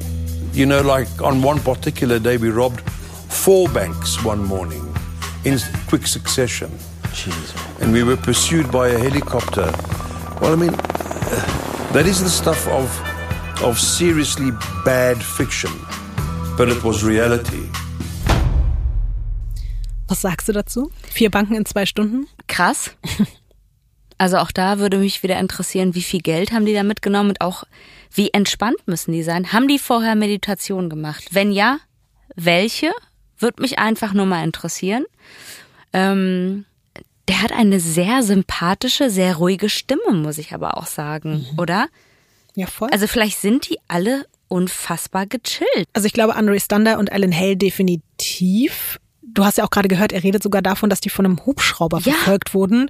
Und selbst das hat die nicht groß aus der Ruhe gebracht. Ja, was zur Hölle? Dass die da so entspannt sind, mal eben am Morgen meine Morgenroutine vier Banken ausrauben. Hör mal, ich trinke einen Kaffee und hab schon fast ein Herz, Kaspar. Was ist denn da, was ist in den 80ern denn anders gewesen als heute? Auf jeden Fall, wie gesagt, fehlende Videoüberwachung. Also ich will jetzt gar nicht sagen, dass es super geil ist, dass es Videoüberwachung gibt, aber in dem Fall hätte das wahrscheinlich schon was geholfen. Die haben halt genau diesen Trick angewendet, von dem ich dir schon bei Stander erzählt habe, nämlich jedes Mal, wenn die eine Bank ausgeraubt haben und die Polizei dann mit dieser Bank beschäftigt war, sind sie einfach nur ein paar Straßen weiter zur nächsten Bank gegangen. Und wenn dort die Polizei eingetroffen ist, haben sie sich wieder die nächste gesucht. Und so haben sie es einfach mit vier Banken innerhalb von so kurzer Zeit gemacht. Und das ist halt auch wirklich beispiellos auch in Südafrika gewesen. Das gab es davor nicht, das gab es danach nicht, das war einfach unglaublich dreist. Sowas muss man einfach erstmal durchziehen. Aber denen geht's nicht ums Geld, oder? Nee. Ja. Das Geld war, deswegen ist es ja auch so interessant, wenn du mich immer so fragst, wie viel Geld haben die dabei gemacht? Auch Alan Hale wird in so vielen Interviews immer gefragt und er sagt so, pff, ja, da haben wir dann irgendwie mal so um- umgerechnet, irgendwie 50.000 Dollar gemacht. Da haben wir dann äh, 100.000 Dollar gemacht. Das Geld haben sie verwendet und haben sich damit auch definitiv bereichert. Dazu kommen wir gleich auch noch. Aber es ging eigentlich, glaube ich, wirklich um was anderes. Was natürlich auch noch den dreien riesigen Vorteil verschafft hat, durch seine jahrelange Arbeit als Polizist wusste ähm, Andre Stanner natürlich auch, welche Straßen und welche Ecken die gerufenen Cops auch dann üblicherweise nehmen, um sich den Weg zu bahnen zu den Banken. Und deswegen hat er natürlich während dieses Bankhoppings auch immer gesagt, nee Leute, wir fahren jetzt da lang, wir laufen jetzt da lang, da kommen die nicht lang und so. Also auch da hatten die einfach einen riesengroßen Vorteil. Auch wenn man kaum weiß eigentlich, wie man das jetzt noch toppen soll, die Thunder Gang wird wirklich noch dreister. Eines Abends sehen sie nämlich in einer Nachrichtensendung, dass sowas wie eine Sondereinsatzzentrale eingerichtet worden ist, einfach nur um diese drei Leute zu fassen. Und zufälligerweise erkennt Andre als ortskundiger Cop das Gebäude, was dort gezeigt wird im Fernsehen, und er dreht sich zu seinen beiden Komplizen um und fragt mit einem, wie Hale später beschreibt, versch verschwörerischen Funkeln in den Augen, ob ihnen denn bewusst sei, was sich im gleichen Gebäude, zwei Stockwerke unter dieser Sondereinsatzzentrale befindet. Hast du eine Ahnung, Ines? Irgendein krasser Safe, irgendwie, irgendwas, was man halt gerne ausraubt. Einfach auch eine Bank. Und auch da sind wir jetzt wieder dabei. Es ging nicht um das Geld in dieser Bank, sondern es ging darum, wirklich allen einen massiven Mittelfinger zu zeigen im Sinne von, wir rauben jetzt auch noch die Bank unter der Sondereinsatzzentrale aus. Und das haben sie auch getan.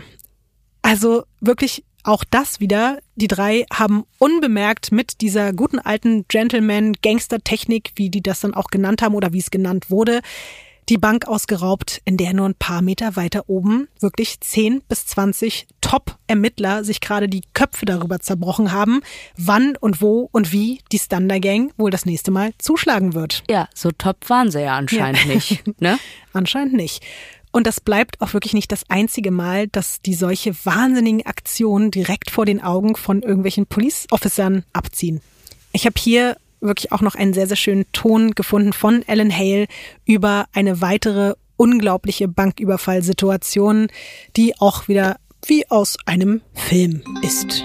I'll never forget, we, we decided we were going to go out of Bromfontein and go up Louis Botha Avenue. Yeah. When lo and behold, having turned the corner, there was a bank with parking in front of it. So, you know, I remember Andre still said, oh, we can save a bit of petrol here. You? And you guys walked And, in? and no, no, no, no, no. We pulled in there, and I was getting out of the car already when Andre called me back in, and he pointed. And there was a policeman. Uh, we referred to him subsequently Rambo. And there was Rambo across the road from us on the first floor uh, balcony, looking left and right, and left and right. looking for us. And we decided, we sat there and we looked at this guy for about a half a minute. And we looked at each other and we realized he hadn't seen us. The, blue, the most infamous car in the country, the blue Cortina. Amazing. So we strolled into the bank and we robbed all the tellers. And we came out and he was still looking for us. Ich habe das Gefühl, ich brauche eine extra Therapiestunde für diese Folge. Das klingt für mich, als ob sich zwei Onkels unterhalten, wie die von einem Kiosk eine Zeitschrift geklaut haben und sich darüber gefreut haben, dass es geklappt hat, obwohl irgendwie an der Seite zwei PolizistInnen standen. Aber warum brauchst du dafür eine Therapiestunde? Ja, weil ich die so sympathisch finde dabei, das wie ist die doch sich aber freuen. auch nicht schlimm. Ja, Das ist auch, finde ich, vollkommen okay. Ich finde alleine die Tatsache, dass Andre, wie eben Alan Hale dort erzählt, diese Bank in dem Moment nicht nur ausgewählt hat, von wegen, wir nehmen jetzt diese Bank, sondern eigentlich ging es ja nur darum, dass dort gerade ein Parkplatz frei war und der gesagt hat, ach komm, dann können wir ein bisschen äh, Benzin sparen, dass es so schon mal losging und dass die sich dann auch noch dazu entschieden haben, das durchzuziehen, obwohl der Cop da auf dem Balkon steht und runterguckt und die ganze Zeit Ausschau nach den hält, das ist halt, also ich finde es so absurd und ich finde es auch okay, wenn man davon einfach beeindruckt und fasziniert dann ist. lachen und das, die sich da kaputt in dem Interview. aber es ist ja auch. Wie sehr kann man eigentlich einen Fick geben? Oder? Aber dieses Interview ist eben auch von 2018 ne, mit Ellen Hale und das ist so, so viele Jahre nach all dem, was passiert ist und man muss trotzdem auch zu seiner Ehrenrettung in Anführungszeichen sagen, der hat jetzt nicht nur über seine Taten gelacht, sondern der war auch sehr, sehr reflektiert und der war auch nicht stolz auf das alles. Der hat halt, gerade wenn es um die kuriosen Sachen ging, hat er Okay. das auch ein bisschen mit Humor genommen, aber der Okay. hat sich auch wirklich zu was ganz, ganz Gutem gemausert. Dazu erzähle ich dir auch noch Okay. was. Ja, äh, wir waren ja jetzt hier gerade schon bei diesen abgebrühten Aktionen und wenn wir schon mal dabei sind, du kannst dir ja wahrscheinlich vorstellen, dass jetzt die komplette Stadt einfach in Aufruhr ist. Jeden Tag steht in den Zeitungen irgendwas von einem neuen Banküberfall, im Fernsehen wird über die berichtet, alle suchen nach denen, aber die drei haben nicht im Ansatz irgendwie vor, sich zu verstecken. Ganz im Gegenteil. Die Bande zelebriert einfach absolutes Highlife. Die kaufen sich insgesamt drei Luxusanwesen von ihrem erbeuteten Geld. Die haben Dienstboten, die für sie arbeiten. Die haben eine Reihe teurer Autos. Die meisten davon sind natürlich auch geklaut. Die besonders schönen Autos behalten die, packen die da in die Garage und einer der geklauten Autos ist eben ein gelber Porsche und das ist das Lieblingsauto von Stander. Der ist halt super auffällig und der ist auch geklaut und damit fährt er dann auch einfach so ganz entspannt durch Johannesburg. Die gehen. Boah, da geht mein Duisburger Herz aber auch auf. Muss ich sagen, gelber Porsche aus den 80ern. ja, siehst du. Ja, Okay, verstehe. muss geil sein. Die gehen sogar einfach jeden Abend in irgendwelchen Luxusrestaurants essen. Die kaufen in gehobenen Geschäften riesenteure Kleidung ein. Die füllen ihre Kühlschränke mit Champagner auf.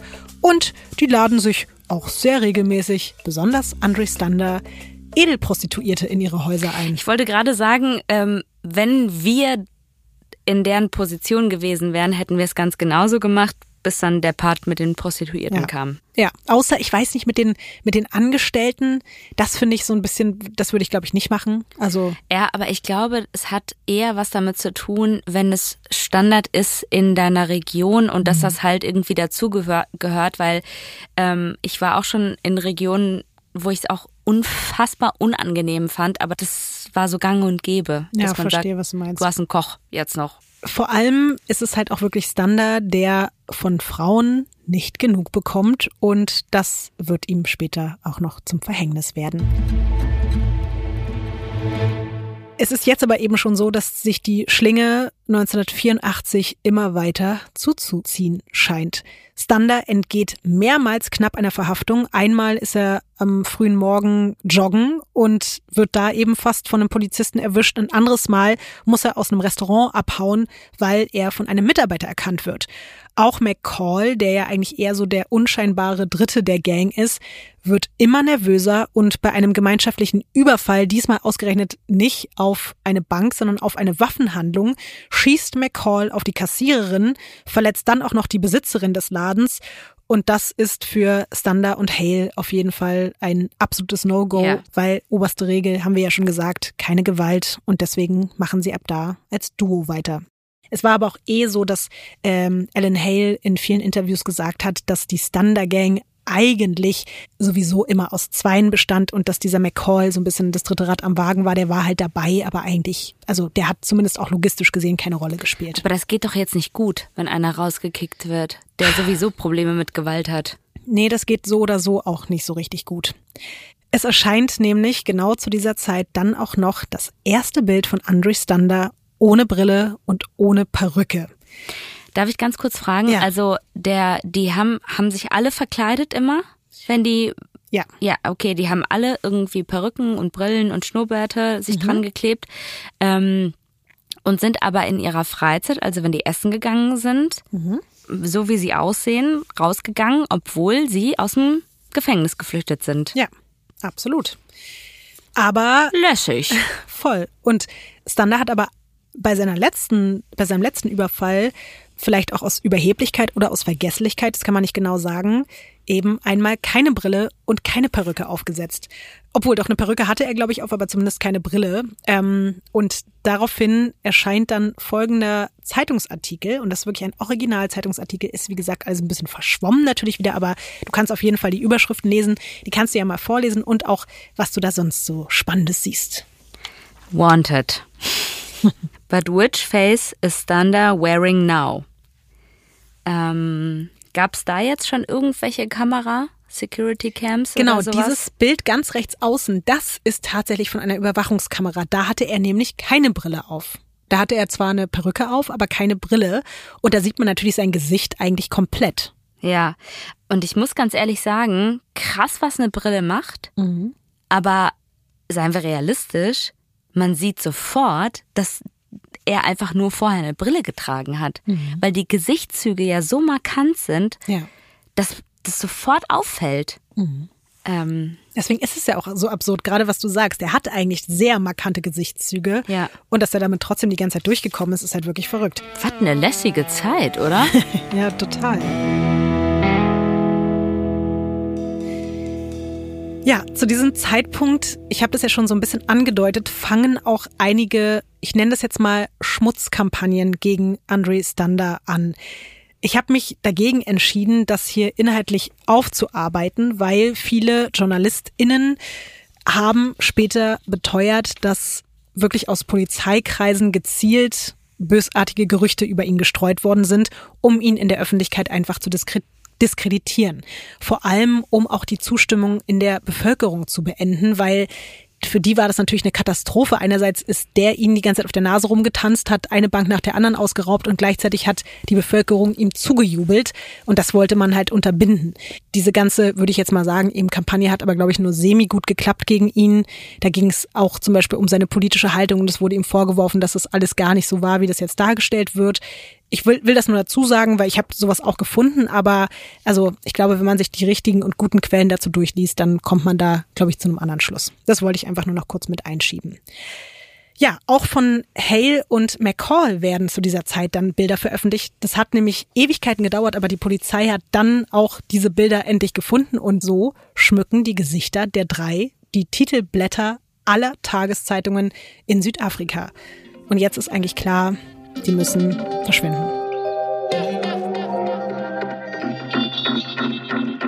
Dass das überhaupt so lange ging. Wie lange haben die das gemacht nach dem Ausbruch? Das sind nur in Anführungszeichen, glaube ich, so vier, fünf Monate gewesen, aber immerhin. Also ich meine, drei Leute fliehen aus dem Knast und machen so eine Aktion über Monate hinweg. Das ist schon verrückt genug. Das klingt nach vier bis fünf Monate extrem Luxusurlaub. Und weißt du, wie viele Banken sie innerhalb von vier bis fünf Monaten auch noch überfallen haben? Also wenn ihre Morgenroutine mit vier Banken angefangen hat. Du wirst wahrscheinlich jetzt wieder eine viel zu hohe ja, Zahl. genau. Deswegen versuche ich mich mal zu reduzieren und sag 50. 75. Nein, Ines, sowas gibt's auch in der Geschichte gar nicht. Also ich, ich kenne, glaube ich, keinen Bankräuber, auch nicht persönlich, der 75 Banken überfallen hat. Nee, die haben, ich glaube, äh, Alan Hay hat später gesagt, innerhalb von drei Monaten haben die 20 Banken überfallen. Und das ist schon richtig, richtig viel. Du bist jetzt einfach verwöhnt von diesen Zahlen hier. Ich bin nicht verwöhnt. Also ich bin jetzt diejenige, die verwöhnt ist, nachdem die an einem Tag vier Banken ausgeraubt Ja, haben und sehr viel Geld hatten. viel. Mit persönlichen Angestellten bin ich jetzt die Verwöhnte hier. Du erwartest jetzt einfach zu viel von der Standard Das Gang. ist dein Storytelling, Lotti. Ines, es ist immer noch sehr, Ja. sehr, sehr viel. Es ist auch sehr, sehr viel, aber wenn ich das umgekehrt gemacht hätte, wärst du jetzt auch enttäuscht an meiner Stelle.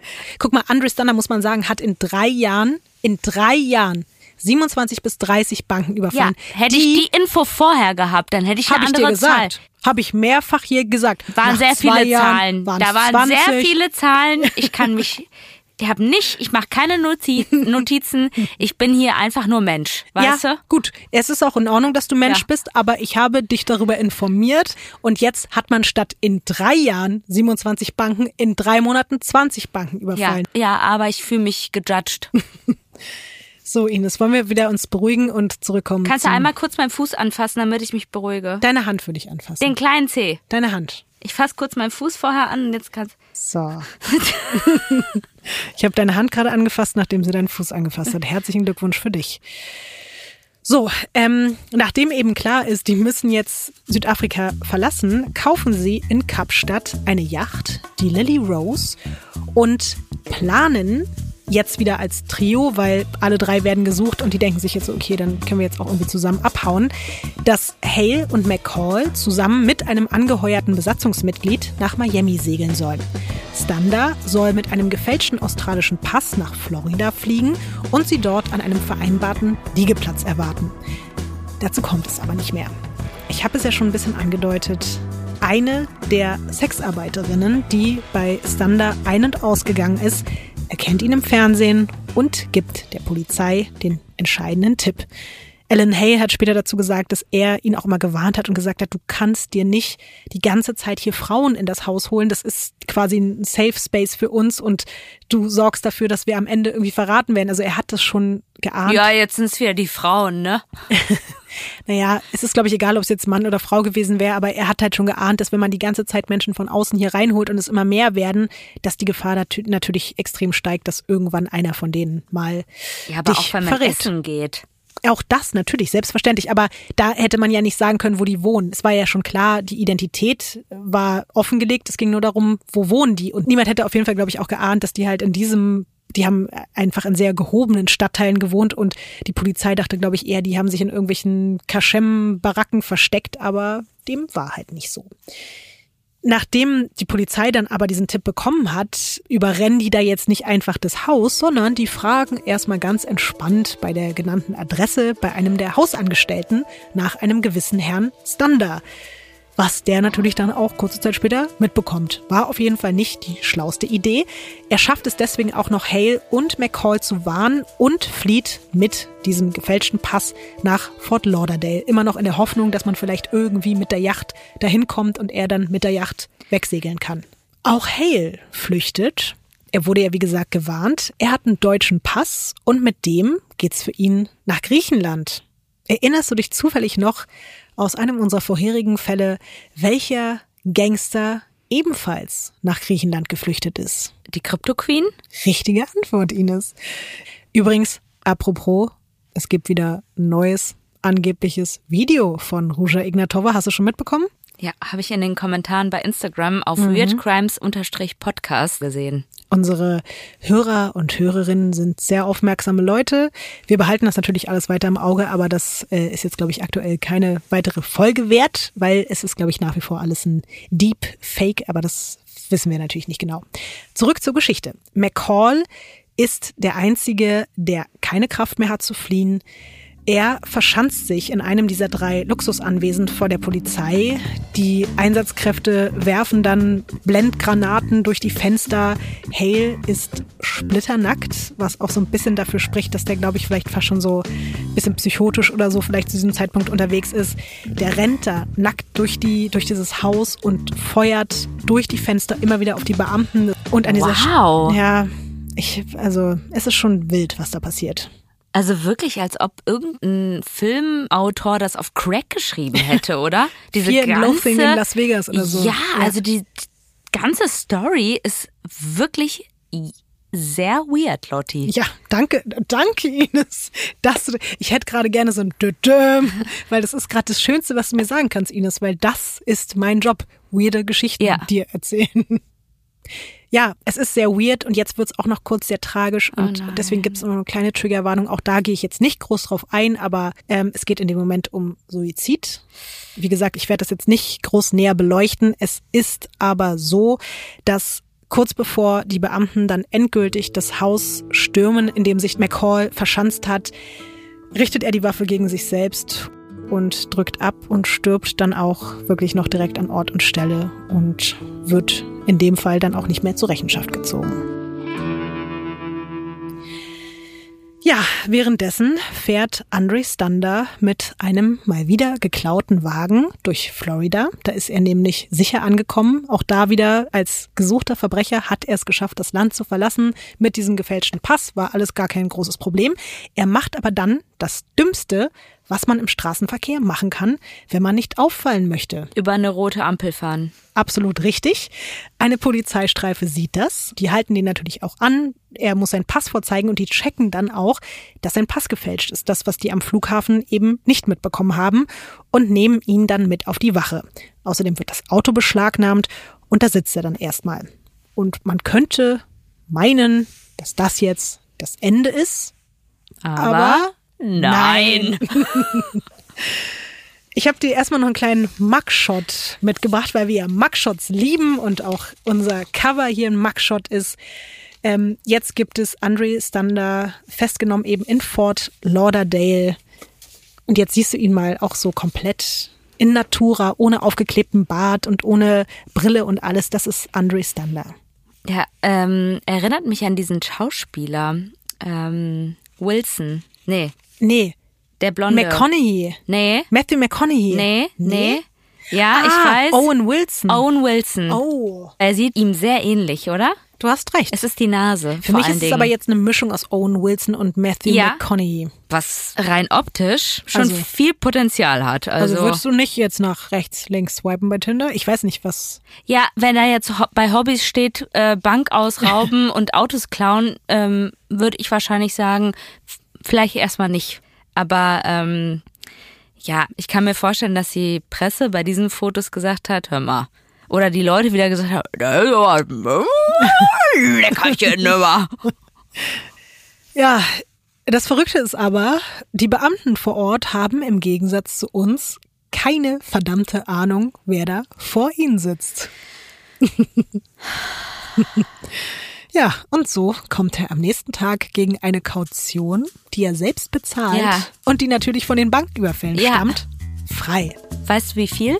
Ich habe das nicht aufgeschrieben, aber ich habe es, glaube ich, irgendwo gelesen. Ich glaube, es sind sogar nur umgerechnet 1000 Dollar. Ja, Mehr nicht. ist für den, sind ja für den Peanuts. Ja, nicht nur, dass Andre Stander dann wieder auf freiem Fuß ist, sondern er bricht dann einfach noch direkt in die Garage ein, wo die von der Polizei beschlagnahmten Autos stehen, um sich seinen Wagen zurückzuklauen, den man ihm abgenommen hat. Und das klappt. Das klappt. Und somit ist er wieder on the road.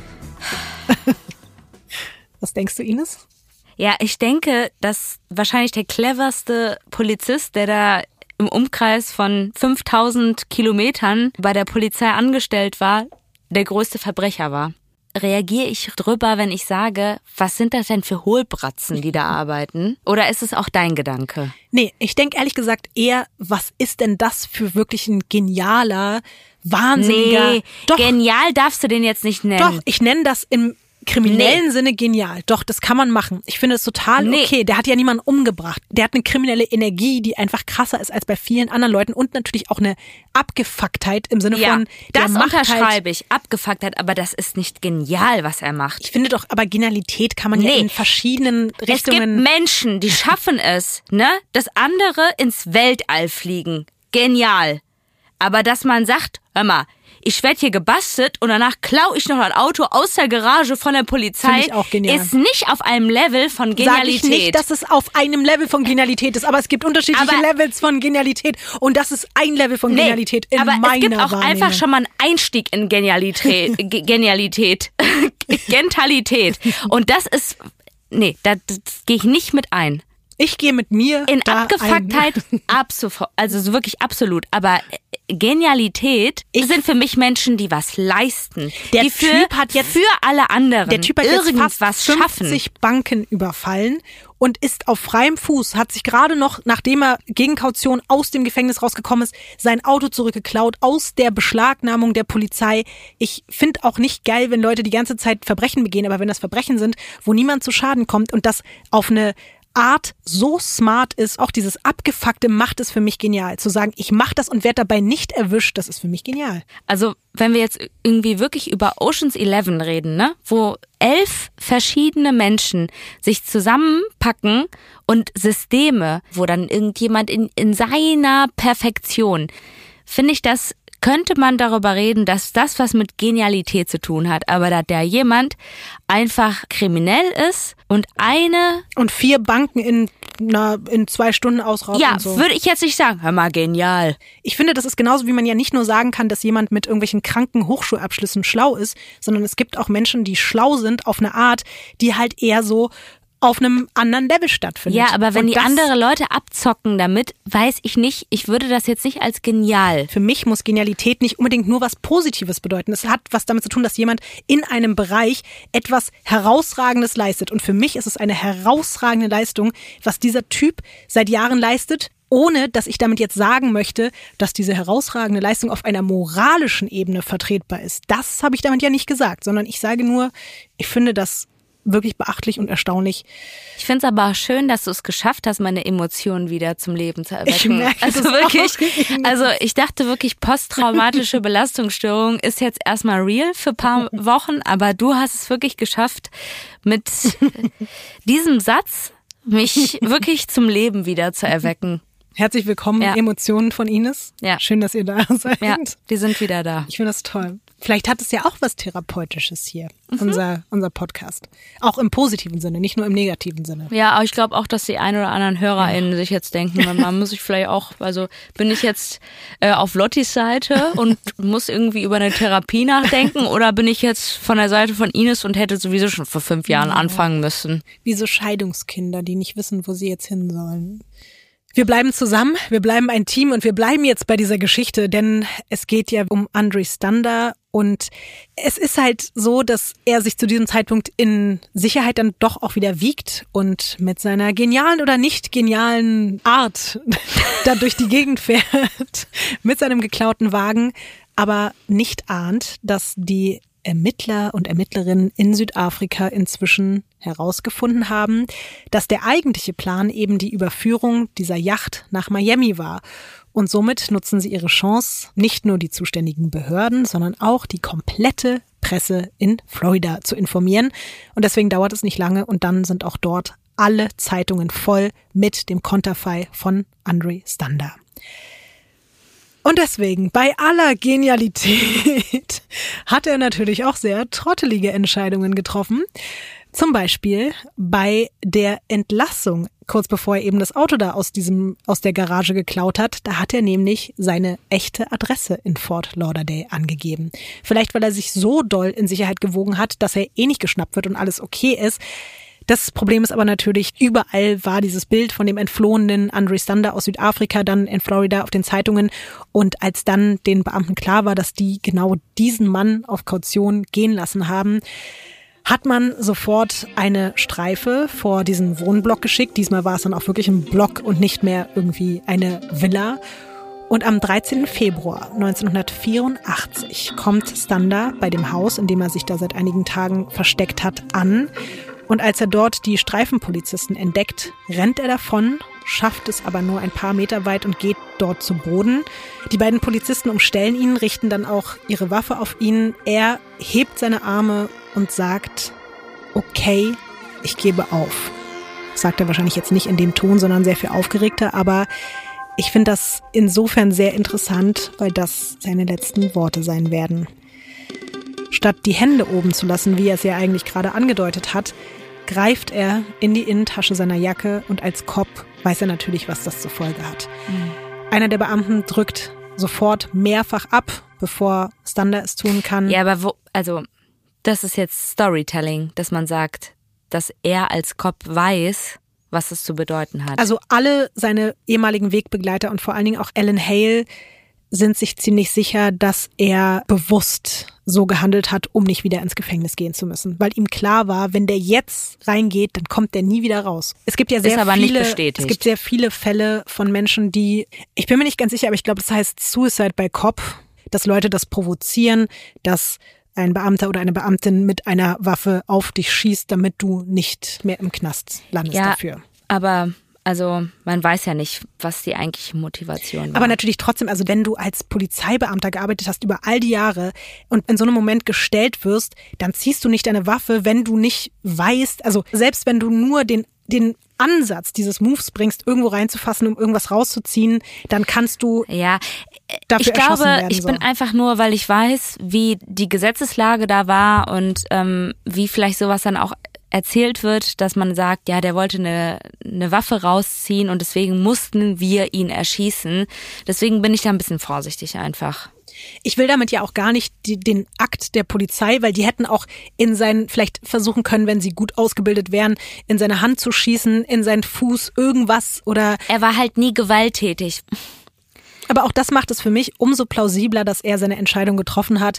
Also, wenn du diesen Move in dem Moment vor zwei bewaffneten Polizisten bringst, dann weißt du einfach, egal ob es eine Extremsituation ist oder nicht. Und gerade er war halt immer ruhig und besonnen, der wusste auch in, in, in Extremsituationen zu Kann handeln. alles sein. Will Alle- nur andere Optionen auch Ja. mal offen lassen. Das kann natürlich wirklich sein. Aber es war dann halt auch einfach leider so tragisch, dass er so schwer getroffen wurde von den Kugeln, dass er wirklich noch, bevor der Krankenwagen eingetroffen ist, an Ort und Stelle verblutet ist. Ja, somit sind zwei der drei Mitglieder der Thunder Gang tot. Alan Hale ist somit der einzige Überlebende gewesen und der schafft es noch, fast ein Jahr lang in Griechenland und später in Großbritannien unterzutauchen. 1985 wird er dann aber schließlich doch noch gefasst und sitzt dann 20 Jahre im Gefängnis. Und er sitzt die auch wirklich ab. Schon 2003, also zwei Jahre vor seiner Entlassung, weil er erst 2005 rausgekommen ist, hat Hale aber wirklich auch als Berater von diesem Stunder-Film mitgearbeitet und hat dann auch noch zusätzlich 2019 das Buch Bank Robber My Time with Andre Stunder veröffentlicht. Leider ist Alan Hale letztes Jahr auch noch verstorben, also 2020. Er hat aber vor seinem Tod viele Jahre als Motivationsredner gearbeitet. Motivationsredner und kriminelle Vergangenheit ist jetzt für mich auch irgendwie keine Überraschung. Ja, er hat aber auch wirklich versucht, in allen Interviews seine Botschaft zu verbreiten. Und da ging es eigentlich die ganze Zeit immer nur darum, also selbst wenn er manchmal auch ein bisschen lustiger oder lockerer, wie wir es heute gehört haben, über diesen Fall erzählt hat oder über seine eigenen Taten, hat er wirklich auch immer wieder gesagt, dass Gewalt das Schlimmste ist und dass die Gewalt in der Welt aufhören muss. Und ich finde, das hat er auch auf eine sehr glaubhafte Art und Weise vermittelt. Der war wirklich so wie so ein alter geläuterter Opa, der weiß, dass der ganz, ganz viel Scheiße gebaut hat. Oh Nein, Und mit Opa kriegst du mich ja, immer. siehst du. Er war ein ganz alter Opa, Ja. ein ganz süßer, alter, geläuterter Opa. Rest in Peace, Susan Clark, oder? Ja, stimmt. Susan Clark ist tot und er ist auch jetzt erst eben seit einem Jahr oder so tot. Ach, Susan Clark, das hat mich auch mitgenommen. Eieiei. Für alle, die jetzt nicht wissen, wer ist eigentlich Susan Clark, Lotti? Ich weiß es, aber vielleicht zwei, drei andere Leute nicht. Die Kokainkreuzfahrten, Episode 4. Unbedingt anhören. Aber am Ende natürlich haben die trotzdem beide auch schwere Straftaten Ja. begangen. Drogenschmuggel und Raubüberfälle auf Banken sind auch keine Kavaliersdelikte. Aber ich glaube eben vor allen Dingen, ich meine, Susan Clark hat bis zum Ende alles abgestritten. Alan Hale hat dazu gestanden. Der hat 20 Jahre abgesessen. Der war auch wirklich nicht stolz darauf. Aber ich glaube, das Einzige, worauf er ein bisschen stolz war, war eben, dass durch seine Hand niemals jemand wirklich verletzt wurde.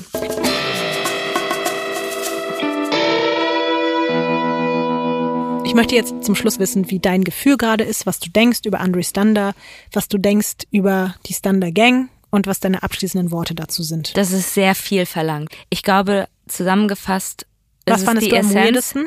Ähm, ich find's unfassbar, wie entspannt die diese Bankräube begangen haben. Also wirklich, darüber komme ich nicht hinweg und dass du das als genial empfindest. Das, das fand ich auch sehr krass. Wir können ja auch wieder in, in diesem Moment unsere ZuhörerInnen dazu aufrufen, uns zu erzählen, ob sie es jetzt genial oder nicht genial fanden, selbst wenn genial eben auf eine verschiedene Art und Weise definiert wird. Bei Instagram weirdcrimes unterstrich Podcast. Und abonniert. Ja, den, den Podcast hier und auch den Instagram-Kanal. Ja, ähm, Alan Hale hat ja trotz der Tatsache, dass er noch so viel länger gelebt hat, eigentlich immer so ein bisschen im Schatten gestanden von Andre Stander. Aber das hat natürlich auch einfach ein bisschen damit zu tun, dass Stander eben diesen weirden Plot-Twist des Räubers, aber gleichzeitig eben auch Gendarms in sich vereint hat. Und ich habe ja schon mal angedeutet, in Südafrika ist Andre Stander bis heute wirklich eine komplette Legende, wenn auch nicht komplett unumstritten. Aber deswegen möchte ich diesen Fall heute mit dir so beenden, wie wir es auch schon mal gemacht haben, nämlich bei Michael Malloy. Du erinnerst dich, auch er hat damals einen Song, zu seinen Ehren bekommen und es gibt auch einen Song für Andre Stander. Der kommt von einer südafrikanischen Band namens Jack Hammer. Diesmal ist es leider keine deutsche Band. Man lässt da ja auch so ein bisschen, äh, oder man kann so ein bisschen heraushören, wie die Stimmungslage auch am Ende dann doch in Südafrika gegenüber Andre Stander war, nämlich doch sehr positiv. Und bis heute lieben die Leute so ein bisschen diese Legende vom Räuber und Gendarm. Und wir hören jetzt einfach zusammen einen Ausschnitt aus Fort Lauderdale. So heißt es. You're waiting for that ship, where that ship won't even sail. And the men in the Justice Department don't want to put you in his jail. You know that there's no way they're gonna take you alive. You don't go to Fort Lauderdale. Don't go to Fort Lauderdale. War der beste Song bis jetzt, den du mir hier präsentiert Von hast. allen. Von allen. Wirklich? Richtiger 80er-Jahres-Sound. Wow. Wirklich. Das ist jetzt dein So Lieblingssong. lonely, so lonely. Mama's home. Our favorite son is coming back, but he's coming back. Lass mal einmal High Five mit dem Fuß machen. Und jeder, der jetzt abonniert, kriegt ein High Five mit dem Fuß. Nö, ich mach nicht mit dir High Five Bitte. mit dem Fuß. Nein, Du hast einen Socken an. mit, mit den Händen, nicht mit den Füßen. Bitte. Oh, Ines, ey. Hier. So. Das war so schön. Das hat sich so gut angefühlt. Gut, danke Ines. Ciao, bis zum nächsten Mal. Hast du einen Wunsch, worüber wir sprechen? Das hat mich gerade wunschlos glücklich gemacht. Gut. Ich habe gerade Ines Fuß mit meinem Fuß berührt. Gehigh Five. Das Schau. war ein Highlight. Tschüss. Fort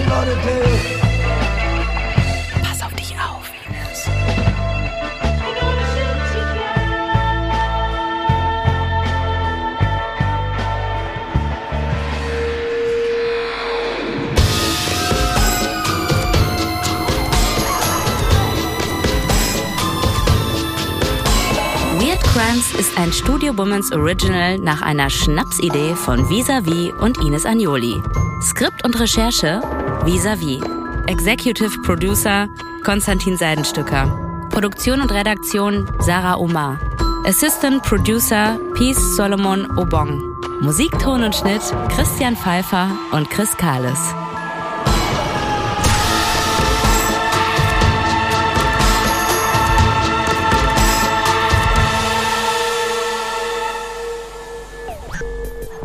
Neue Folgen von Weird Crimes hört ihr jeden zweiten Donnerstag überall, wo es Podcasts gibt. Und wenn ihr keine Episode verpassen wollt, dann folgt dem Podcast auf der Plattform eurer Wahl.